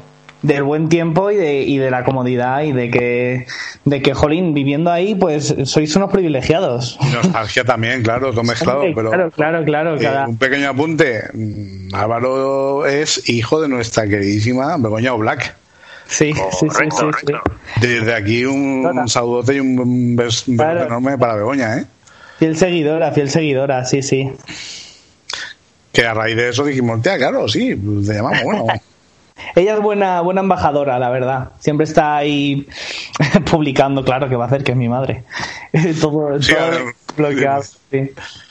Pero ¿no? bueno, las cosas que valen la pena hay que darles un poquito de vidilla, y hay que darles un poco de bombo y hay que darles un poquito de visibilidad. Efectivamente, pero eh, entonces eh, nos quedamos un poco en no, 89, en Jorge Juan, lo que antiguamente era la laboral, ¿no, Xavi? Sí, señor. Y ahí estudias lo que es la ESO y el bachiller, ¿no? Bachillerato, y luego ya estudié comunicación audiovisual en la UGI. Ah, en, ah, en la UGI, en vale. Castellón, sí, sí. Pero, pero perdona un momento, este Álvaro, eh, dentro del estudias también algún tipo de módulo, algún tipo de curso, o te vas directamente por No, no, no, la verdad que yo eh, me lo planteé, me planteé el, el futuro cuando tuve que, que elegir la carrera. y Vale, salí vale. audiovisual, pues mira, por, por casualidades. Y, y terminé y decidí decidí intentar dedicarme al cine que siempre es una cosa súper complicada y tuve la suerte de que me, de, de entrar en la CAM en la Escuela de Cine de la Comunidad de Madrid y formarme aquí. Y la verdad que me ocurre un montón. O sea que muy O sea, bien Que prácticamente Eh, podríamos decir que desde que sales de la universidad con 18, 19, 20 años más o menos, ¿no? La época en la que se suele terminar normalmente. Un poquito, bueno, un ya, poquito más, ¿no? Sí, 22, 23 fue, creo. Ya, ya te, pi- ya te piras para Madrid y ya te empiezas a buscar la vida por allí. Exactamente. O sea, es, es verdad que ahora está la cosa un poco más, eh, más, dis- más dispersa en cuanto a territorio en el audiovisual. Y Valencia pegó un empujón fuerte en los últimos años. Pero, pero entonces es verdad que sales de ahí, no sabes bien qué hacer, eh, si seguir formándote, si empezar a trabajar y si quieres dedicarte a esto, es verdad que es importante tener una base, una base de, de formación y, y una escuela de cine siempre como que te permite conocer a un montón de gente y empezar a entrar en el mundillo. Con lo cual tomé esa decisión que ahora pienso, joder, si me hubiera quedado en Valencia igual ahora el curro habría muchísimo, pero, pero mira, así fue y la verdad que no, no me puedo quejar, porque dentro de todo, dentro de todo y de, de lo que os comentaba, la envidia y la y, y todo que me da de veros ahí tan a gusto, eh, jolín, pues bueno, trabajando y aprendiendo. Pero bueno, yo qué sé, en un momento dado el tema de que hay aquí mucho curro ahora de lo tuyo y todo el rollo, siempre lo puedes tomar como una posibilidad de luego en un futuro más Claro, a- lejano, menos a- tal, es decir, de volver vol- estás, volver quiero para casa siempre. No lo dudes, no lo dudes. Es una cosa que además que lo repito todo el rato. Estamos aquí haciendo y, y plantando semillas para poder recogerlas allí. De hecho, Eh, aquí en aquí, aquí, aquí, en el puerto y en el grado y todo esto, últimamente se ha hablado bastante. Claro. Sí, Creo sí, que sí. alguna película y alguna serie. eh, Es que a mí me ha pasado de, de encontrarme con gente, decir que soy del puerto y decirme, hostia, si lo está rodando ahí, digo, pero no me jodas. Fastidies, si, si, si, si yo soy de ahí, como que no me he enterado. Pero bueno, es- esto pasa. Pero sí, sí, es verdad que se está moviendo muchísimo. Y Valencia, bueno, hay, hay mil pelis y mil series últimamente que, que se han rodado por la zona. Sí, sí. Qué bueno, qué bueno. Pues enlazando un poquito con la segunda pregunta, eh, entonces lo del mundo del cine no es algo que, que desde pequeñito te llamara, sino que llega ese momento de tu vida que terminas el bachiller y te da por ahí. ¿O, o era una posibilidad que ya tenías en mente? No, siempre me, siempre me ha traído el mundo de la comunicación, del periodismo, de la televisión, del cine. No he sido tampoco nunca cinéfilo de esta gente que está todo el día viendo películas y, y he aprendido como a valorarlo y a apreciarlo con el tiempo.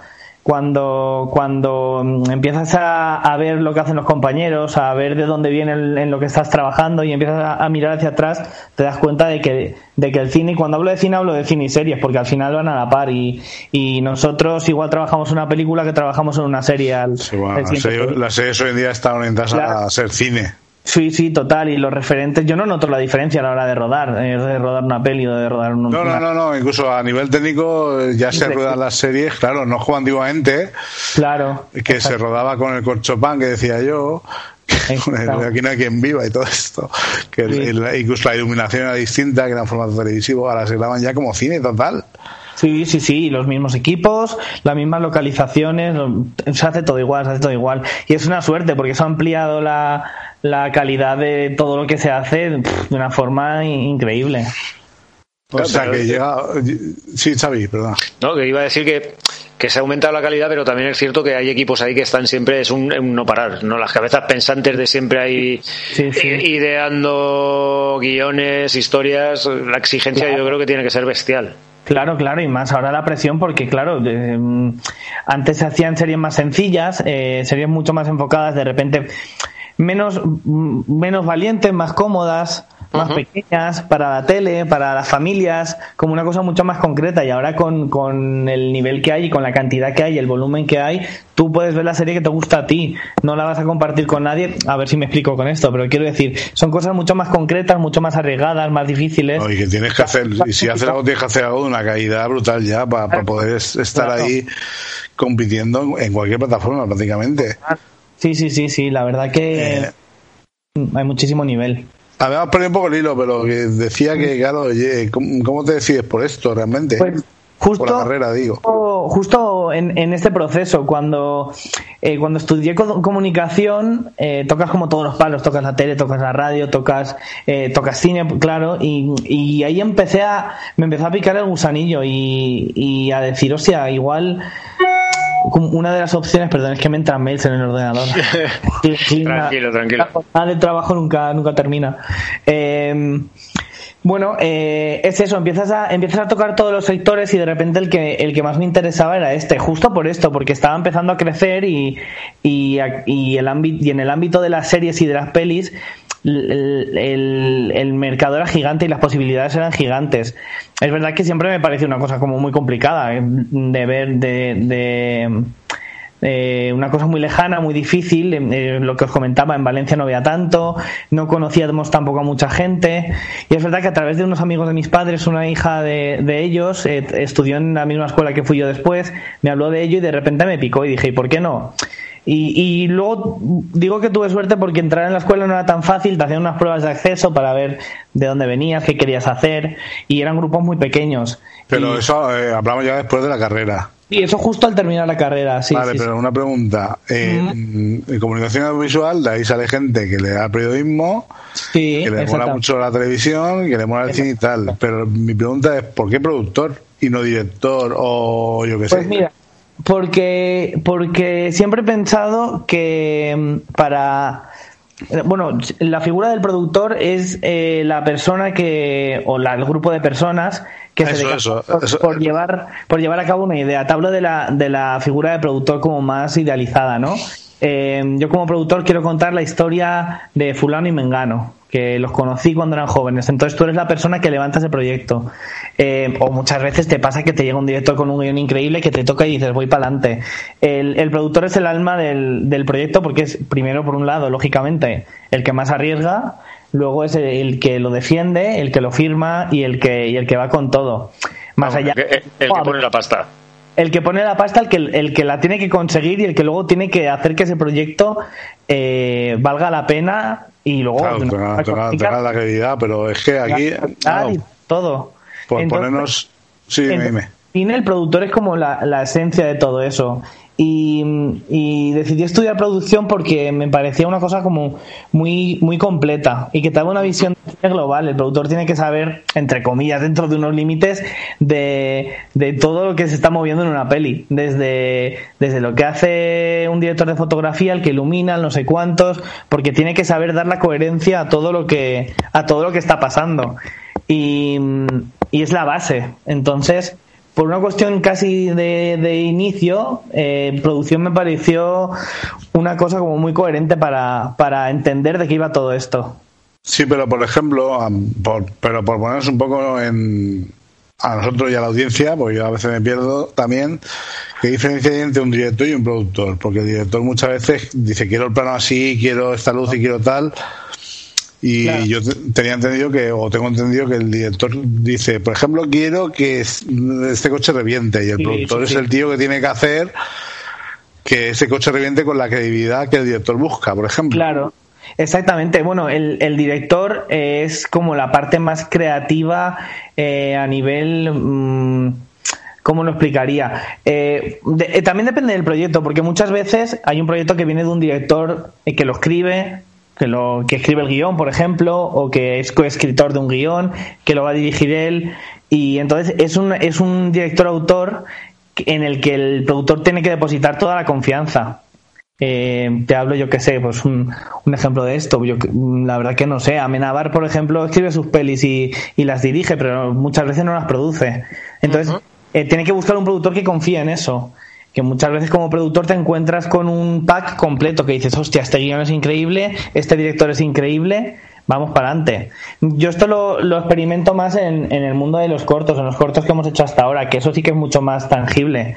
Mm, La mayoría de directores dirigen sus propios guiones porque están empezando, porque son, Sí, eso no es tienen una vocación mucho más autoral. Entonces hay- incluso, incluso los producen, ¿no? Eh, Exactamente, sí, sí, sí, nosotros intentamos que eso no pase y para, y para eso estamos, pero, pero es verdad que cuando producimos un guion, eh, que es un director que lo va a dirigir y que lo ha escrito y que va a hacer todo, porque a veces tienen esta vocación ellos de querer hacerlo todo, eh, tienes que depositar en ellos toda la confianza y tu, y tu mm, inteligencia, por decirlo de alguna forma, como productor, tiene que estar en ver que esa persona es capaz de llevar a cabo ese proyecto tal como él quiere, eh, darle a él todas las herramientas que necesita, pero siempre dentro de sus límites. Muchas veces, además, en, en cine pasa que lo quieren todo. Que quieren todas las explosiones, todas las máquinas, todos los actores, todas las localizaciones. Bueno. Como productor tienes que saber cuál es la esencia de la historia y potenciarla, potenciarla muchísimo, encontrar Que luego, como, lo que, luego, Todo- como, la- como productor tienes tus limitaciones, claro. eh, Claro. No hay una productora que tiene un millón de euros que una que tiene 100, por decir algo, ¿eh? Sí, sí, sí, sí, ojalá. Ni, ni Ojalá. estamos en Hollywood todavía, aunque cada vez vamos mejor. Sí, sí, sí, sí. Pero y no, hay, no hay momentos, eh, una preguntita rápida, ¿no hay momentos Mira, en mira. que se puede solapar el director con el productor? Pues eh, muchas ¿Poner la veces... cámara a hostias? Sí, sí, sí, muchas veces sí, no sería la primera vez que se acaba hostias o que, o que- Pero ¿sabes quién gana ahí? Gana el productor, porque en ese caso es la productora. Claro. Este director se va a tomar por saco y, y me traigo a otro que. Bueno, a no ser que sea un, más, un eh, Scorsese eh, o una cosa de esta, claro. Estoy, estoy- habrá, hay historias en la historia del cine que, que pasa todo el rato, directores y productores que se pelean y que no vuelven a trabajar el uno con el otro y, y ese tipo de cosas, pero pero mm, lo importante es, yo creo que es muy importante para un productor generar vínculos de confianza con productores para poder, o sea, con directores para poder llevar a cabo esos trabajos de la mejor forma posible. Además es que luego, yo lo pienso en los cortos, cuando hacemos un corto nosotros, eh, luego estamos años entre que entre que pides la ayuda lo- o la ayuda lo financias o entra el, el, el inversor que corresponda o, o como sea hasta que lo ruedas, lo montas, haces toda la postproducción, sonido, color, no sé qué, no sé cuántos, Eh, toda la distribución de festivales y cuando llega a filming o a una plataforma o a Movistar o a lo que sea, han pasado tres años y dices, madre mía, tres años aguantando a fulano o a mengano. O sea, tienes de que el proyecto vale la pena, porque si no te tiras a una piscina que no tiene agua y te das un cabezazo fuerte. Pero, pero sí, sí, la, la relación director-productor es muy delicada, muy, es muy bonita también porque hay productor, hay directores que te invitan a ser parte de todo ese proceso. De hecho, a nosotros cuando producimos es lo que, es lo que intentamos encontrar y, y eso es increíble. La verdad que luego eso, eso merece la pena. Hombre, luego cuando ves el resultado, si el resultado es bueno, Claro. ya es un- una liberación y es una satisfacción brutal, claro. Sí, sí, sí, sí. Eh, Xavi, que? No, es que me, ha- quitado la pregunta. La de las hostias, ¿no? La de las hostias. Sí, había, sí, había muchos refriegas y muchas historias ahí. Ya son A muchos ver, yo- años trabajando yo- juntos, yo- Xavi. yo- ya, claro, claro. Yo me lo imaginaba, yo me lo imaginaba que sí. Claro. Porque bueno, al fin y al cabo supongo que muchas veces el director dirá, pues esto lo quiero así, y tú a lo mejor como productor llegarás y dirás, pues mira, tío, el presupuesto es el que hay, o te conformas con esto, o te Claro. conformas con esto. Claro, claro. Luego tú también tienes que tener tus herramientas para saber manejar y llevar el proyecto a- a- al mejor resultado posible. Siempre, hombre, ojalá pudiéramos tenerlo todo, pero, pero no se puede. eh. Eh, entonces tú también tienes que tener tus, tus trucos e intentar sobre todo eh, a ver cómo lo digo, utilizar todas las fuerzas en, en algo que vaya a dar el resultado mejor posible, como Claro. eh, tener el foco claro. Un cierto, eh, eh, dentro de un, de un equilibrio. Exactamente, exactamente. Y, y normalmente estas cosas están muy, muy, muy trabajadas y cuando se pone la luz roja ante, ante esas cosas se ha hecho con muchísima previsión y, y se pueden solucionar y suele salir bien. Dentro de nuestra experiencia, ¿eh? Luego habrá por ahí cualquiera que diga, madre mía, este está diciendo una burrada. Pero a nosotros eso lo hemos, lo hemos, lo hemos eh, intentado llevar siempre bien y no, y vamos, estamos muy contentos. Quiere decir, no, habéis, no os habéis topado todavía con ninguno, con ninguna, No. que sea ahí super disco lo que digas, madre mía, tío, No, te voy a reventar la goma de butano en los riñones.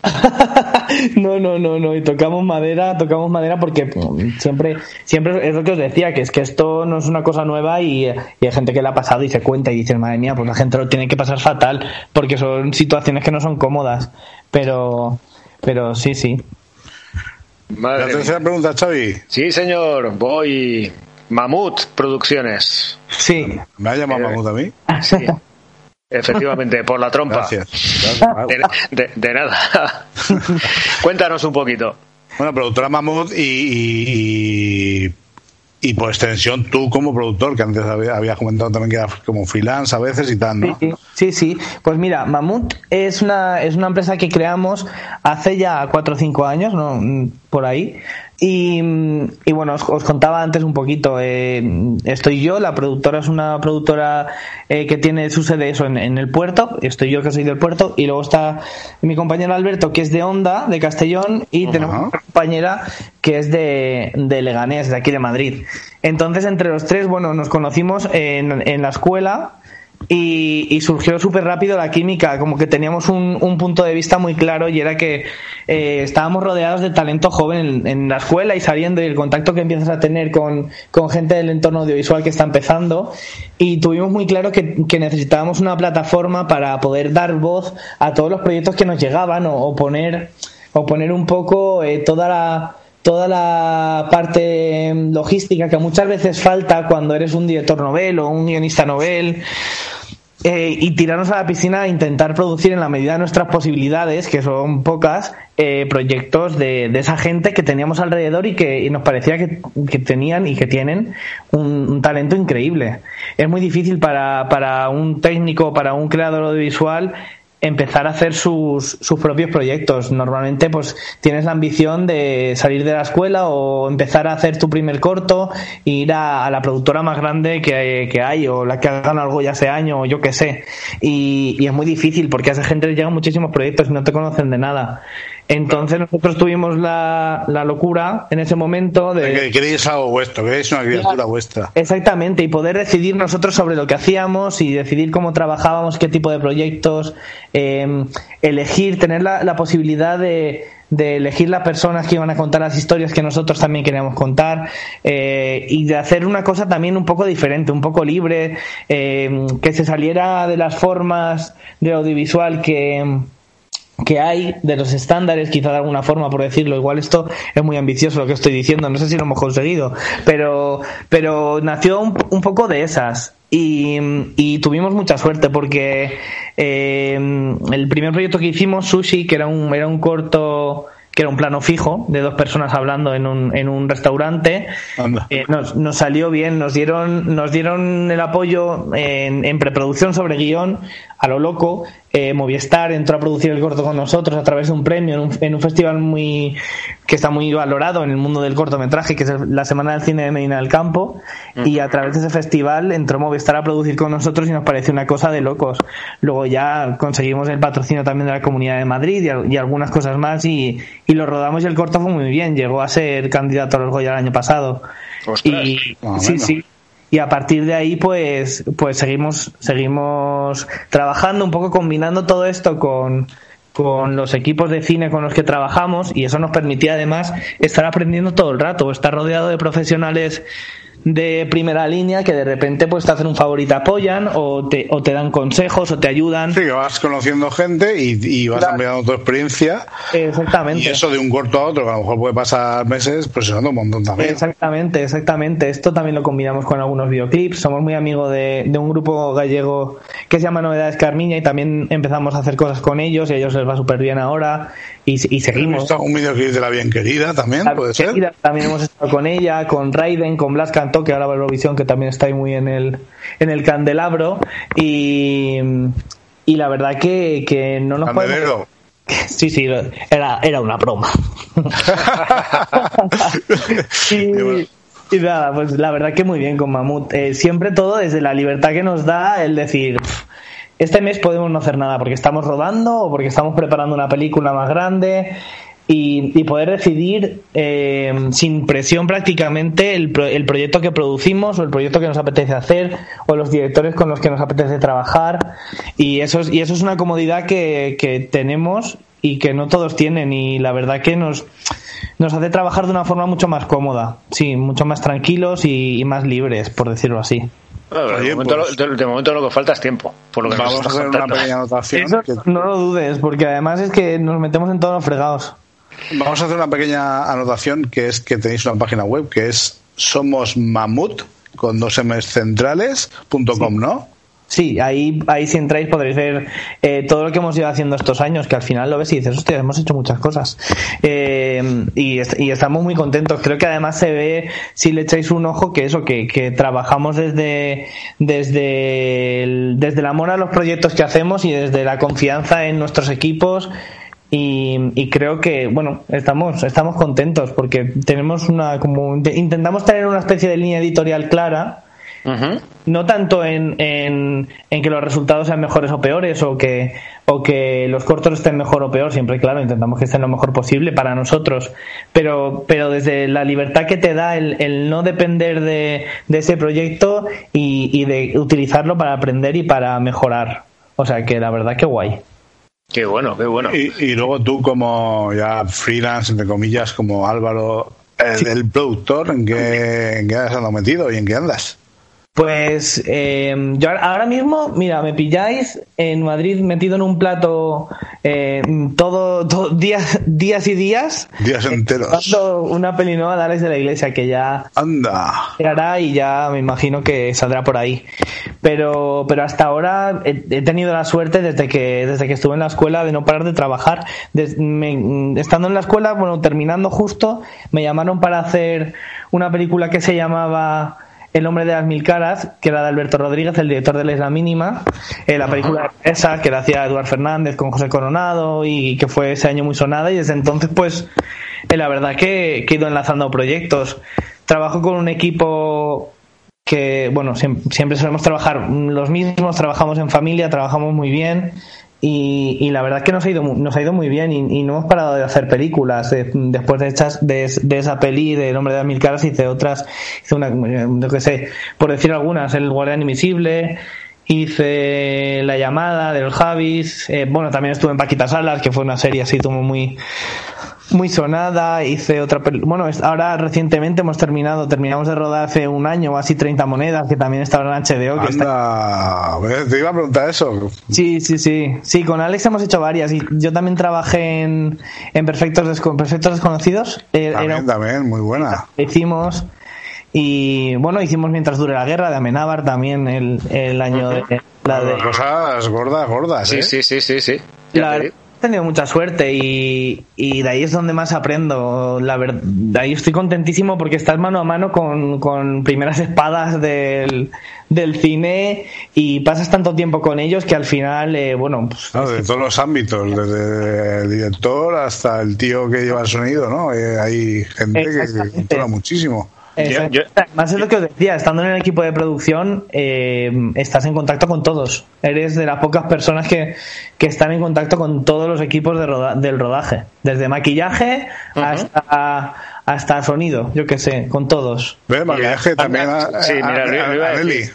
Antes de que, de, de que nombrase lo del maquillaje, eh, Álvaro, me había venido a la cabeza ya hace un rato. Nelly, Nelly Guimarás. Nelly Guimarães, no sé si la conoces. De oídas tampoco he trabajado nunca, sí, sí, pero pero es que me pasa mucho. También está Amparo Sánchez, que es del puerto también. Correcto. Luego Sí, pero Nelly Guimarães es de- del puerto también, efectivamente. Sí, es Pero del puerto. Lo que, trabaja en lo que Hollywood, pasa que eh, sí, Nelly lleva ya bastante tiempo. Bueno, ha trabajado con cositas aquí, pero superproducciones bastante, Ah. bastante, bastante grandes. Claro, claro, claro. Yo digo esos nombres y siempre me dicen, uy, pues yo del puerto conozco a no sé quién, pues yo de Sagunto conozco a no sé cuál.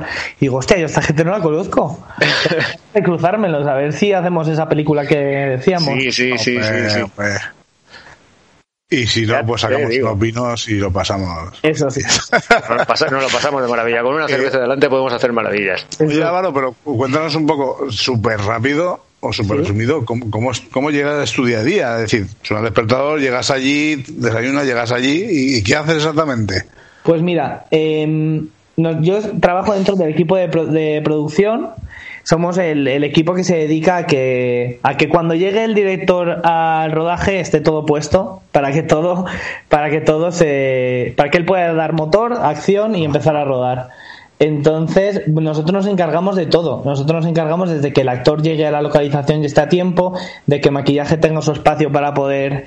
eh, eh, esto de una, de una cosa más de la producción de campo. Desde que maquillaje tenga su, su espejo puesto y su silla, no sé qué, no sé cuántos, de que los actores tengan sus camerinos, de que estén los camiones aparcados, de que esos camiones estén cargados con el material que previamente se ha tenido que chequear, la cámara, la luz, el no sé qué, el no sé cuántos. de- y luego, por supuesto, otra parte también eh, súper chula de, de nuestro equipo es la parte de localizaciones. Eh, producción también abarca eh, ese equipo que se dedica a buscar esos espacios. A buscar localizaciones, anda. Exactamente, esos decorados, esos y tener todos de una parte más como burocrática, todos los permisos, que esté todo bien para que eso, para que cuando llegue todo el equipo eh, alguien pueda dar acción y se ruede la película. Llegue al, al segundo después ya se puede estar grabando. Exactamente, exactamente. Eso todo, sí, esto, todo, todo esto que nos estás juntando es un currazo de la hostia. es un plazo de meses, o sea, nosotros creo que 30 monedas empezamos a prepararla en enero y, y estábamos rodando a finales de mayo. Estuvimos preparando casi seis meses. Y Madre luego era madre. para luego otros seis meses de producción, más o menos. Pero- Además, tu currazo que ha salido ahí, a margen de que te guste así o no, porque luego que te guste o no es una cosa. sí, Pero ha salido un trabajo bestial, ¿eh? Fue, creo que es uno de los proyectos más locos en los que, en los que he estado, porque Hombre, sí que es loco, sí. es, es increíble y, o sea, eso que tú dices, te gustará o no, pero a nivel de producción yo vi cosas en esa, en esa serie que no había visto en, en ningún proyecto anterior. O sea, Me refiero también a nivel de efectos especiales y de todo y tal, que es brutal. Sí, exactamente. Nosotros llegábamos al rodaje y decíamos, madre mía, ¿qué, qué tendremos hoy? sí que sí.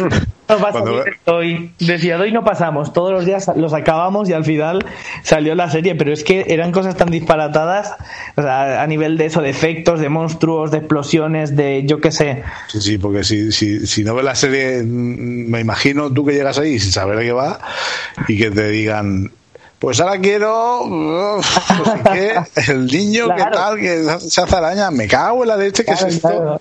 Exactamente, a mí me pasó cuando me pasaron los guiones al principio de, de empezar a preparar, que yo los leía y decía, hostia, es que esto yo no sé cómo se hace. Es la primera vez que me pasa que leo un guion y digo, esto no sé cómo se hace. No lo sé.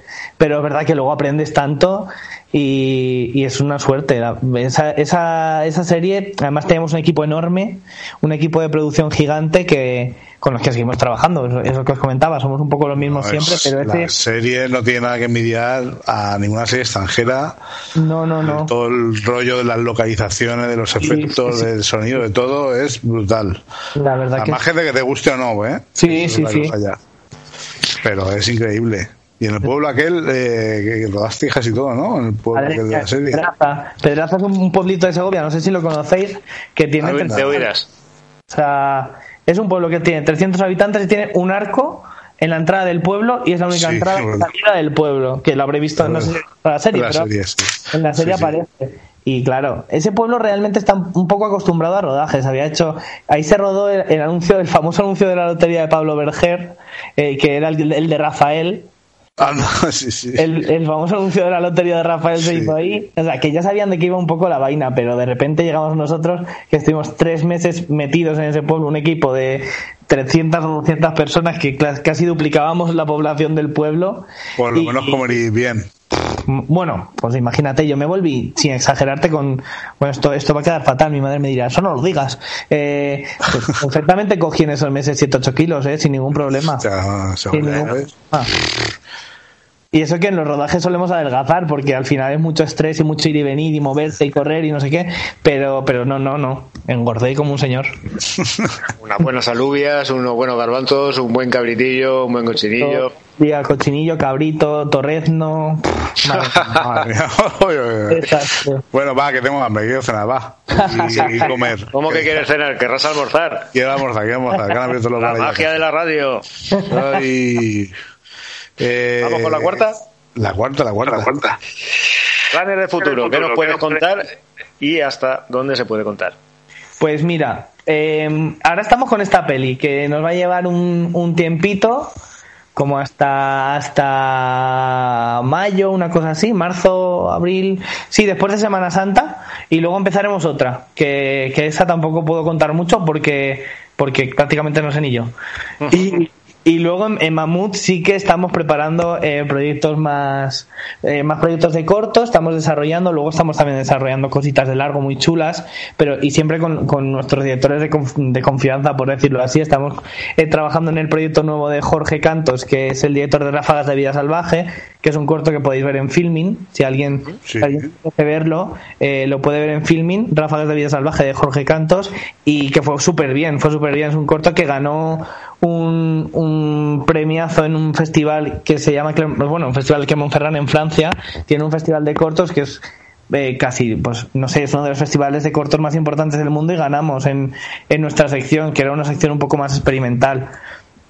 Y luego ganó también la Mejor Dirección en el Festival de Málaga. O sea, es un corto que ha tenido muchísimo recorrido y, y estamos preparando eh, corto nuevo con Jorge.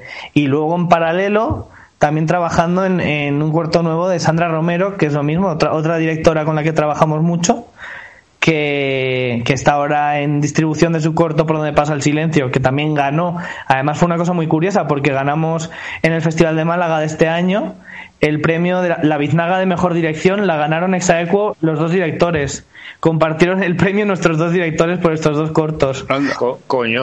Sí, sí, y entonces, bueno, pues estamos eso, preparando los, los cortos nuevos de, de Jorge y de Sandra y, y también pues preparando más cositas que ojalá dentro de un tiempo volvamos a hablar y os cuente que las podéis ver, porque al final lo más importante de todo lo que hacemos es que llegue y que se pueda. Claro, claro. También, también es cierto que nos estás hablando del Festival de Málaga. El Festival de Málaga es de los prestigiosos, prestigiosos de este país. No, al final lo hemos relativizado de una forma que yo a veces le digo a mis compañeros, oye, pero es que ganamos Málaga, estamos locos.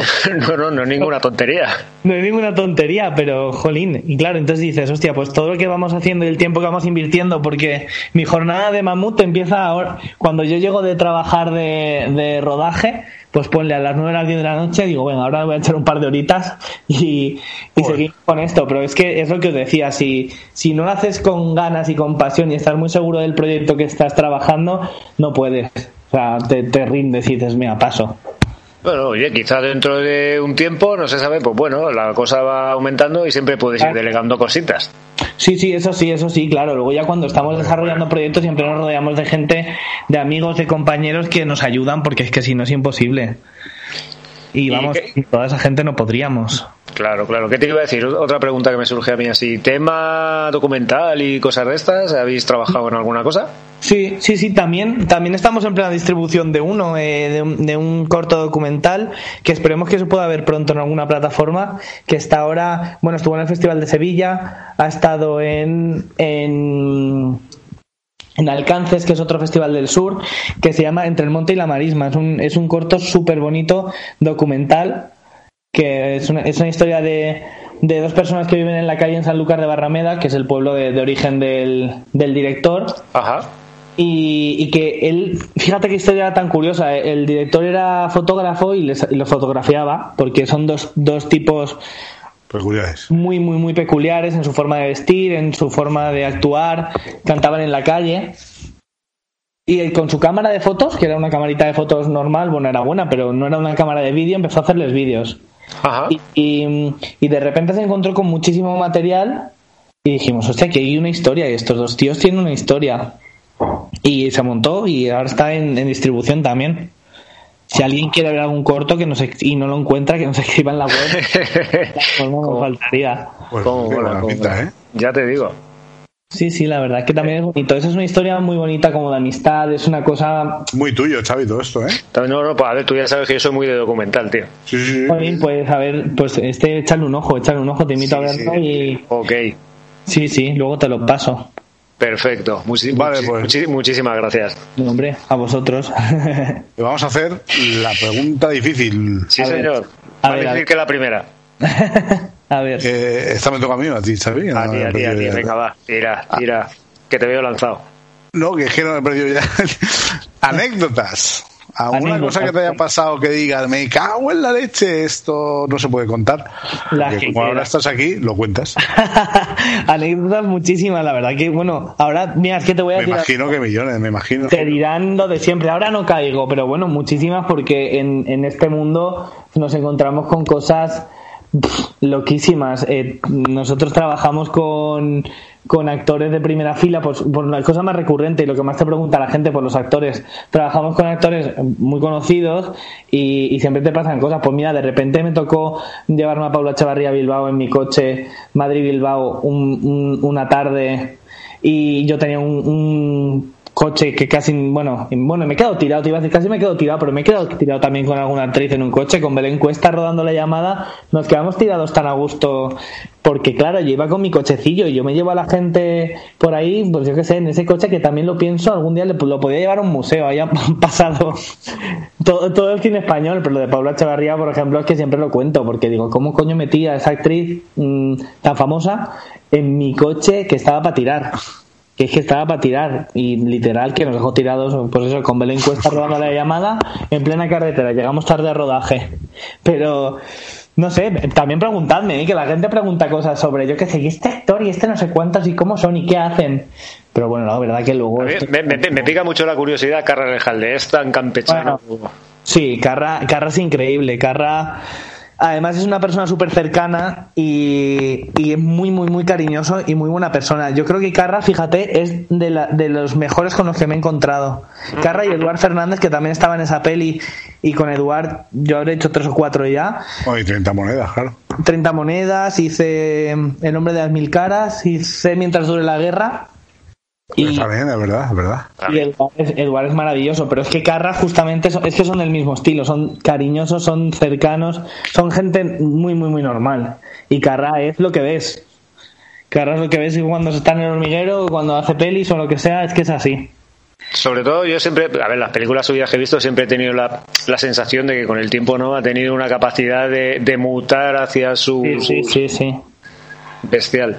Sí, sí, Carra es un tío vasco, eh, súper, súper cariñoso, súper amable y que te lo pone todo muy fácil. La mayoría son, son todos así, siempre te encuentras con algún tontorrón, pero vamos, fuera de... Eh, Di eso, te jefe aquí, mójate.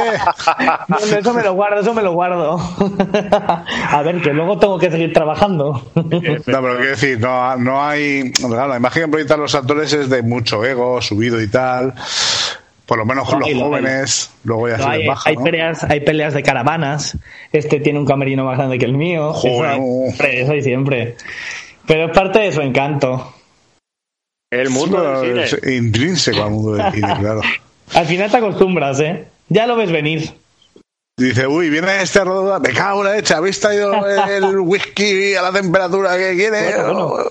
¿Te parece? Eso te, Como, es- como es de rock. Es que es así. Pero bueno, sí, sí. Es un mundo, es un mundo peculiar.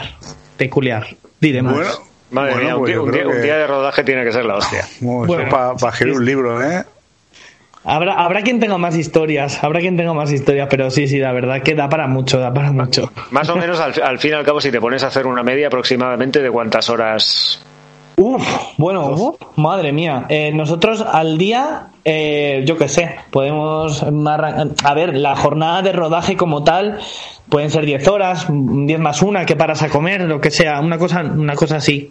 Pero nosotros, un equipo de producción, podemos- después, todas, claro. todas, la que tú quieras. 24 horas. Las que tú Tienes que quieras. sí, estar antes para preparar todo y después Claro. para preparar Para el día siguiente, coger. recoger. y claro. Exactamente, exactamente.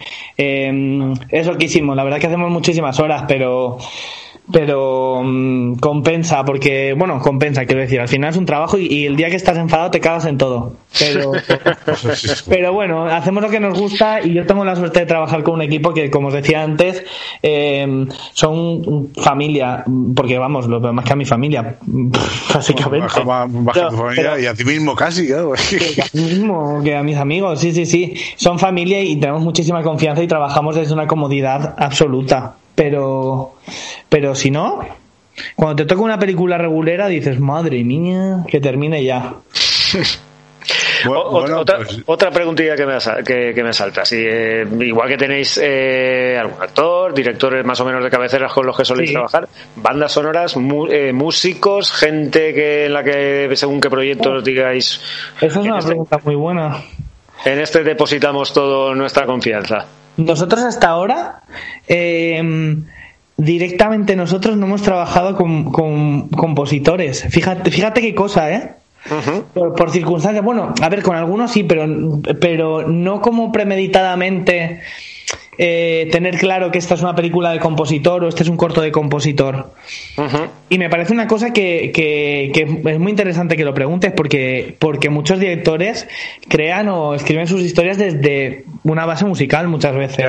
Sin ir más lejos, y vuelvo a poner el caso de Amenábar, Amenábar compone sus bandas sonoras. Las compone él directamente. Y, Y- y- y esto, sus- y esto es un- lo hace mucho cha- también un chavalín. Igual lo conoces, Carlos Salado. No lo, no lo conozco, pero, pero es una cosa habitual, ¿eh? O sea, quiero decir, no me sorprende porque es una cosa habitual y, y es una cosa que tienen presente desde que empiezan a, a escribir música o a escribir su película, perdón. Desde que empiezan a escribir su película tienen presente la música. Y es, es una cosa que, que me parece, vamos, de locos. Porque yo, bueno, mm, eh, siempre escribir una película es muy difícil, pero añadirle la capa musical y añadirle... El sonido y todo. Bueno, que, bueno, me parece un reto increíble. eso es mitad de la película. que luego la banda sonora te levanta una peli, te levanta Sí, un sí, corto, sí. te levanta una secuencia difícil y te apoya muchísimo y, y es súper, súper importante. Sí, sí. Qué bueno, qué bueno. es verdad que se ha dado que el tipo de proyecto que hemos tenido ha sido una cosa más, o hemos sí que hemos creado música posteriori, Ujú. o, o cosas así, pero, pero como de concepto no, y es una cosa que a mí me encantaría personalmente eh, investigar y, y trabajarlo. Es que eso es un mundo que te metes y es tan grande o más como el de, como el de la propia película. ¿eh? Absolutamente. Es que es uh, la música, el sonido y tal. Sí, sí, Pues sí. loco.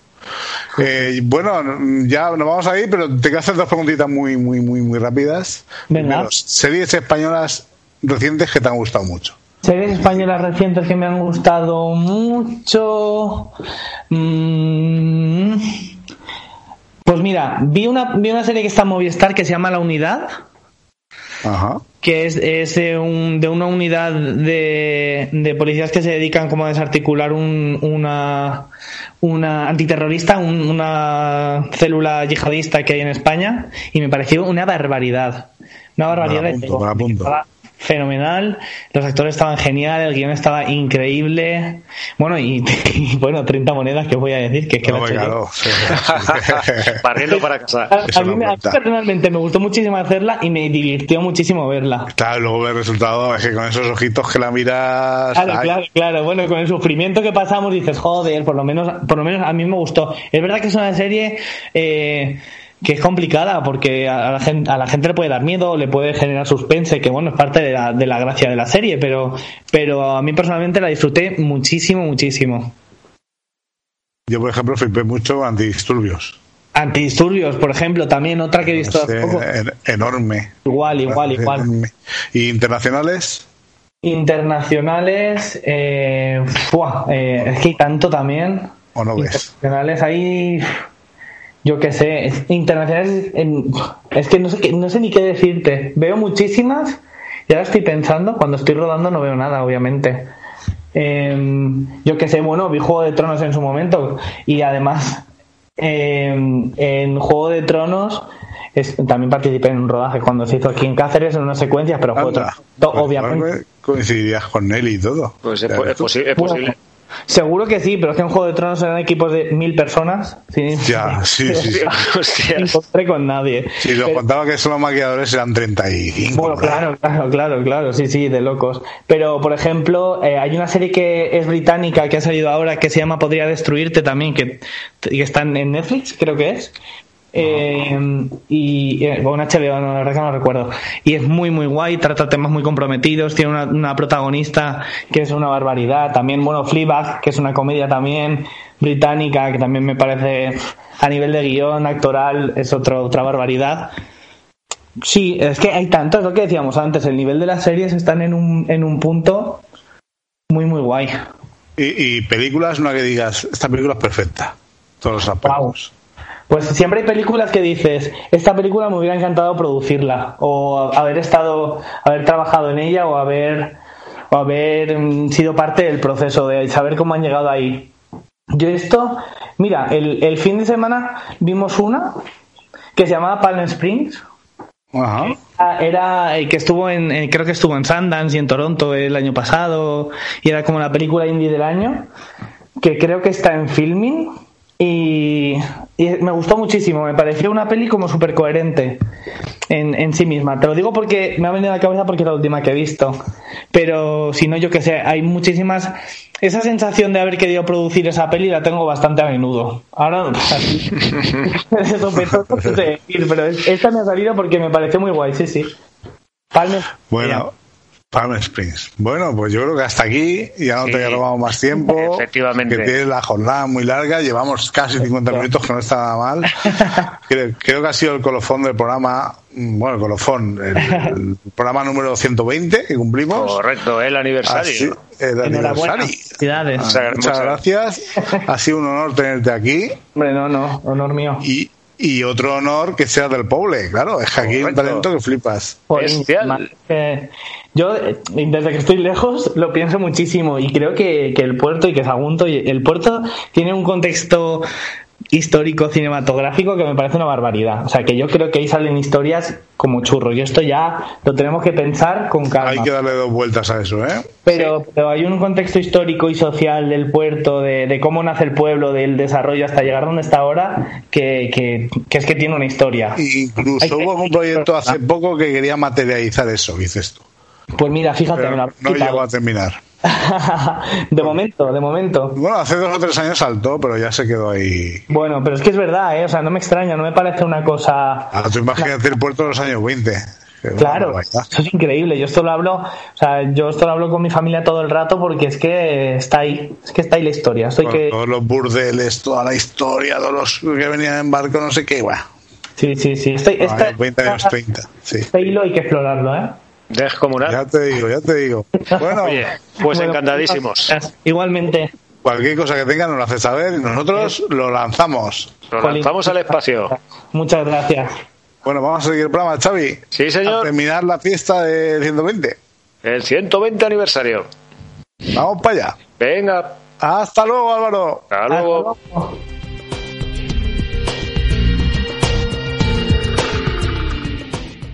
Yeah, yeah, yeah, yeah. Ah, cómo yeah, mola yeah. estas cosas, eh. Ya te digo, yo sobre todo porque tú me dijiste tal, productor de cine, pero yo pensaba pues que a lo mejor haría cortos, alguna parilla. O sea, de yo sabía que tenía su productora y hasta aquí puedo leer. Sí, y- sí, sí, sí, sí, hostia, y- y- pero... pero bueno, que, que han hecho cosas, la productora, aparte de su trabajo por otros lados, eh, han hecho cosas muy chulas, ¿eh? Tú te metes en la página Somos Mamut esta Y lo flipas. y lo flipas y Filmin les ha comprado cortos y están ahí en el tema del Orgoya con el sushi y tiene cosas, el Festival de Málaga que ha contado él Sí, señor. y tiene cosas aunque son cortometrajes porque claro, pero joder. Yo sobre todo destacaría también un poco eso, ¿no? El tema de estar ahí tan tan en, tan en boga, tan en el candelero, tan tan arriba, un poco como lo que comentábamos la semana pasada con Miguel Ángel, ¿no? Hostia, tal y como se mueven los áreas de, audien- de audiencia y todo este rollo ahora, uff, que no es como cuando teníamos una o dos cadenas, que o veías una o veías la otra. Ahora tienes tropecientas No, mil además- cosas y puedes ver doscientas mil cosas. Fíjate la dificultad de hacer cine hoy en día, ¿eh? Por el nivel que hay por ahí. Sí. Yo creo que directamente Fíjate. muchas veces ya se hace cine directamente para las plataformas. Que no pasan ya ni por, Sí, ya bueno, no pasan directamente ni digo por las cine, salas- ya ni- abarco series, porque las series ni son- por las salas de cine. Las series ya son cine directamente. Correcto. Ahí se mueve mucha pasta y se invierte mucho. Sí, señor. ¿Cómo mola? Pues oye, un grande del cine aquí, pues otro Sí, placer enorme, Álvaro, haberte tenido aquí. Otro hito para el puerto de Sagunto. Correcto. Otro hito para el podcast de Hacer y Vida. Efectivamente. Y otro entretenimiento absoluto para la audiencia, queridos y Sí, queridas. señor. Al final terminaremos haciendo una película. Señor, ya vamos juntando las piezas del puzzle, nos faltan los actores. Vamos a hacer un, un el- casting. El Virgo de Vicenteta, tercera parte. Sí, sí. Envía la Malvarrosa 2. Eh, Estaba chula. Atravesando Nazaret. Hostia. Bueno, bueno.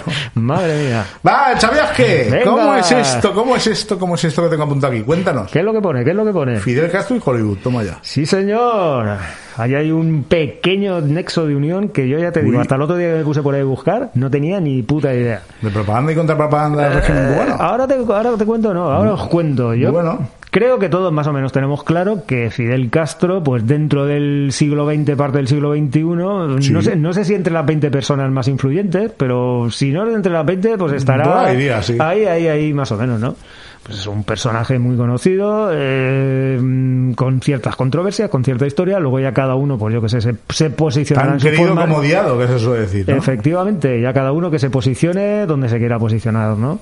Es un tío o un personaje, pues, pues eso, durante 50 años o más, pues al frente de la isla Caribeña de Cuba. Correcto.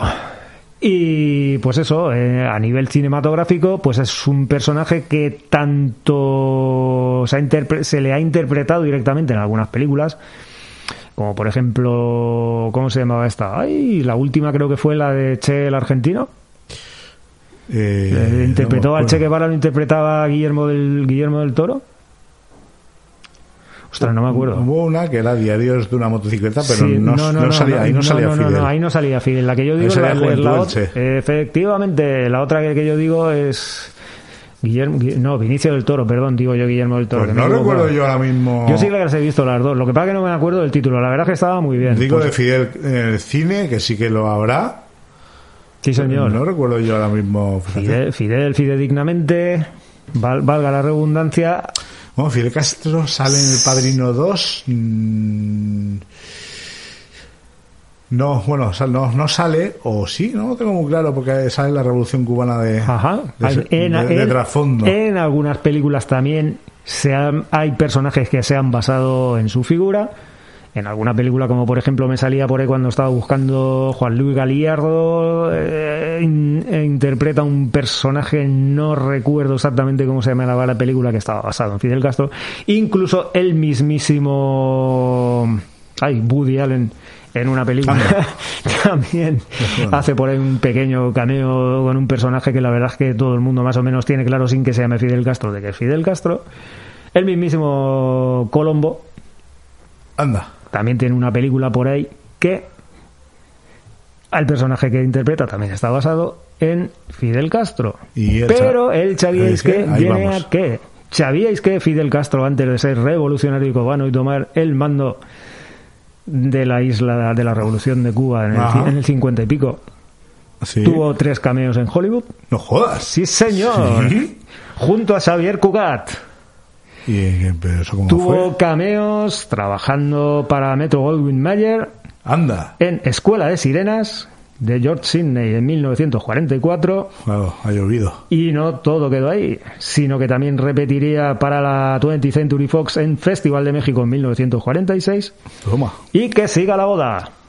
O sea, que el tío era buen actor. Grandes superproducciones musicales, va a ver, eh, actor, no lo sé, eh, tiene pequeños cameos ahí, eh, son, parece que son papeles muy, muy cortos, hay entremezclados en mucha gente, en los que sí que sale él. En un principio había gente que pensaba que esto eran bulos o que eran habladurías No o tal, cierto. pero luego sí, sí, sí, fidedignamente Sí. sale. Yo esto lo he sacado del fotogramas, que en el tema de cine y todo el rollo, pues no sé, yo lo considero una, pro- una, una publicación bastante, Anda. Bastante fidedigna, sí Pues- señor. pues- Fidel intentó pues- hacer carrera en Hollywood. pues- junto a Xavier. Cugat. No tenía ni idea, ¿eh? No, no, no, ni yo tampoco. Hasta el otro día que estuve buscando cosas y me lo encontré, no tenía ni zorra No, sí, eh, esto de los famosos y sus anteriores oficios o incluso posteriores da para mucho sabi- sabiaje, ¿eh? Sí, señor. Ya te digo. Bueno, pues mira que os vais a costar sabiendo una cosa más. Correcto. Pues hasta aquí hemos llegado, ¿no? Sí. Ahora Xavi nos va a poner un tema para que os relajéis un poquito. Para que ha sido no- para- un para que nos durmamos. Drama muy frenético, muy completo, que esperamos que os haya gustado. Estad El atentos, 120, oiga, el eh, 120. estad atentos al sorteo del CD, para el 121 lo diremos. Sí, señor. La semana que viene tenemos una cosa muy chula también. También. Como todas las semanas. Efectivi. Y por lo demás, pues oye, Sobre todo, daros las gracias por estar todas las semanas ahí todas, todas, al todos pie los del días, cañón, todos los días, porque todos los días hay de los un- dispositivos. todos los días hay un chorro de escuchas. Sí, señor. De todos los países del mundo ya. Gracias. Oye, y a, A la gente de. Dinamarca, porque nos escucha un montón de gente de Dinamarca. También. Hay que aprender danés y decir aquí cosas, ¿eh? Joder, a irse allí de vacaciones. Bueno, hace un poco de frío. Da igual. Vamos en, a decir en- 20 en- en- bañas. en verano, si, si hace falta, yo me baño donde haga, donde haga falta. Ah, es verdad que tú no estás bien, pues yo no. No, yo, Pues me llevo oye. las, yo me llevo las chancletas. Vale, ponle una cancioncilla para bañarnos en invierno. Sí, señor. Tal día como mañana, 7 de marzo del 2021, va a ser justo un año que no he ido a ningún concierto. Bueno, claro. Dentro de poco va a ser un año que nuestra vida cambió. Sí, señor. Y este grupo, eh, Mississippi Queen and the Wet Dogs, fue el El último. último grupo que pude ver junto a los Traveling Brothers. Anda. Aquel Sí, día- concierto que estaba medio grupo ahí metido. ¿no? Eh, sí, señor. Estaba con Valentín Zaplana, Eh, estaba David con Domínguez. David Domínguez, estaba con su señora, estaba también con Xavier... Ay, ¿cómo se llama? Que no me acuerdo. Ah, Xavi Roche eras tú, ¿eh? Sí, Xavi Roche era yo, pero había otro... Joder, es que no me acuerdo el apellido. Se llamaba Javier... A ver, Xavier, que es el de... Sí, el, que cen- me- el- el central de Oviedo. no me acuerdo del nombre. Hombre, ya ha pasado un año Perdóname, pico. ha pasado un año, no me acuerdo. Sí, sí, la verdad es que fue un concierto muy chulo, muy guapo, lo disfrutamos un montón y la verdad que este grupo me sorprendió bastante porque hicieron de teloneros de los Traveling Brothers. Eh, un grupo de blues, rock and roll, con su toque soul, su Es un toque tema muy funky. tranquilo, ¿eh? Sí, sí, este tema es un muy, muy, muy, muy, muy, muy Para que vayáis pensando que la semana que viene tenéis que escuchar. La cosa va a molar, sí señor. Para todos ustedes y todas ustedes, Long Gone de los Mississippi Queen and the Wet Dogs. Y con esto, Nos vamos. hasta la semana que viene. Hasta la semana que viene, Venga, chicos. familia. y chicas. Adiós. Hasta luego. Todos y todas. Oh, oh. Shine your mouth before you start telling lies. All that I need to know,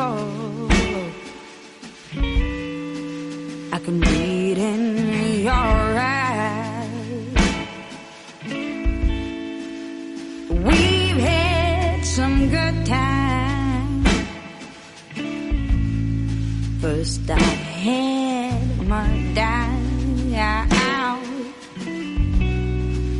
but I've been falling deeper. I'll even say it out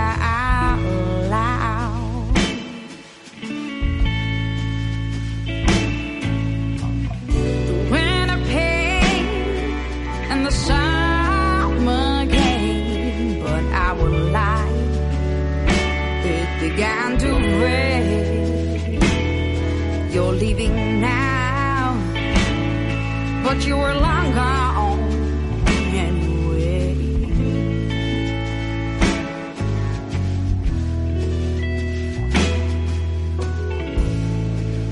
You won't see me cry. No, I won't cry. Not in front of you. We're falling apart.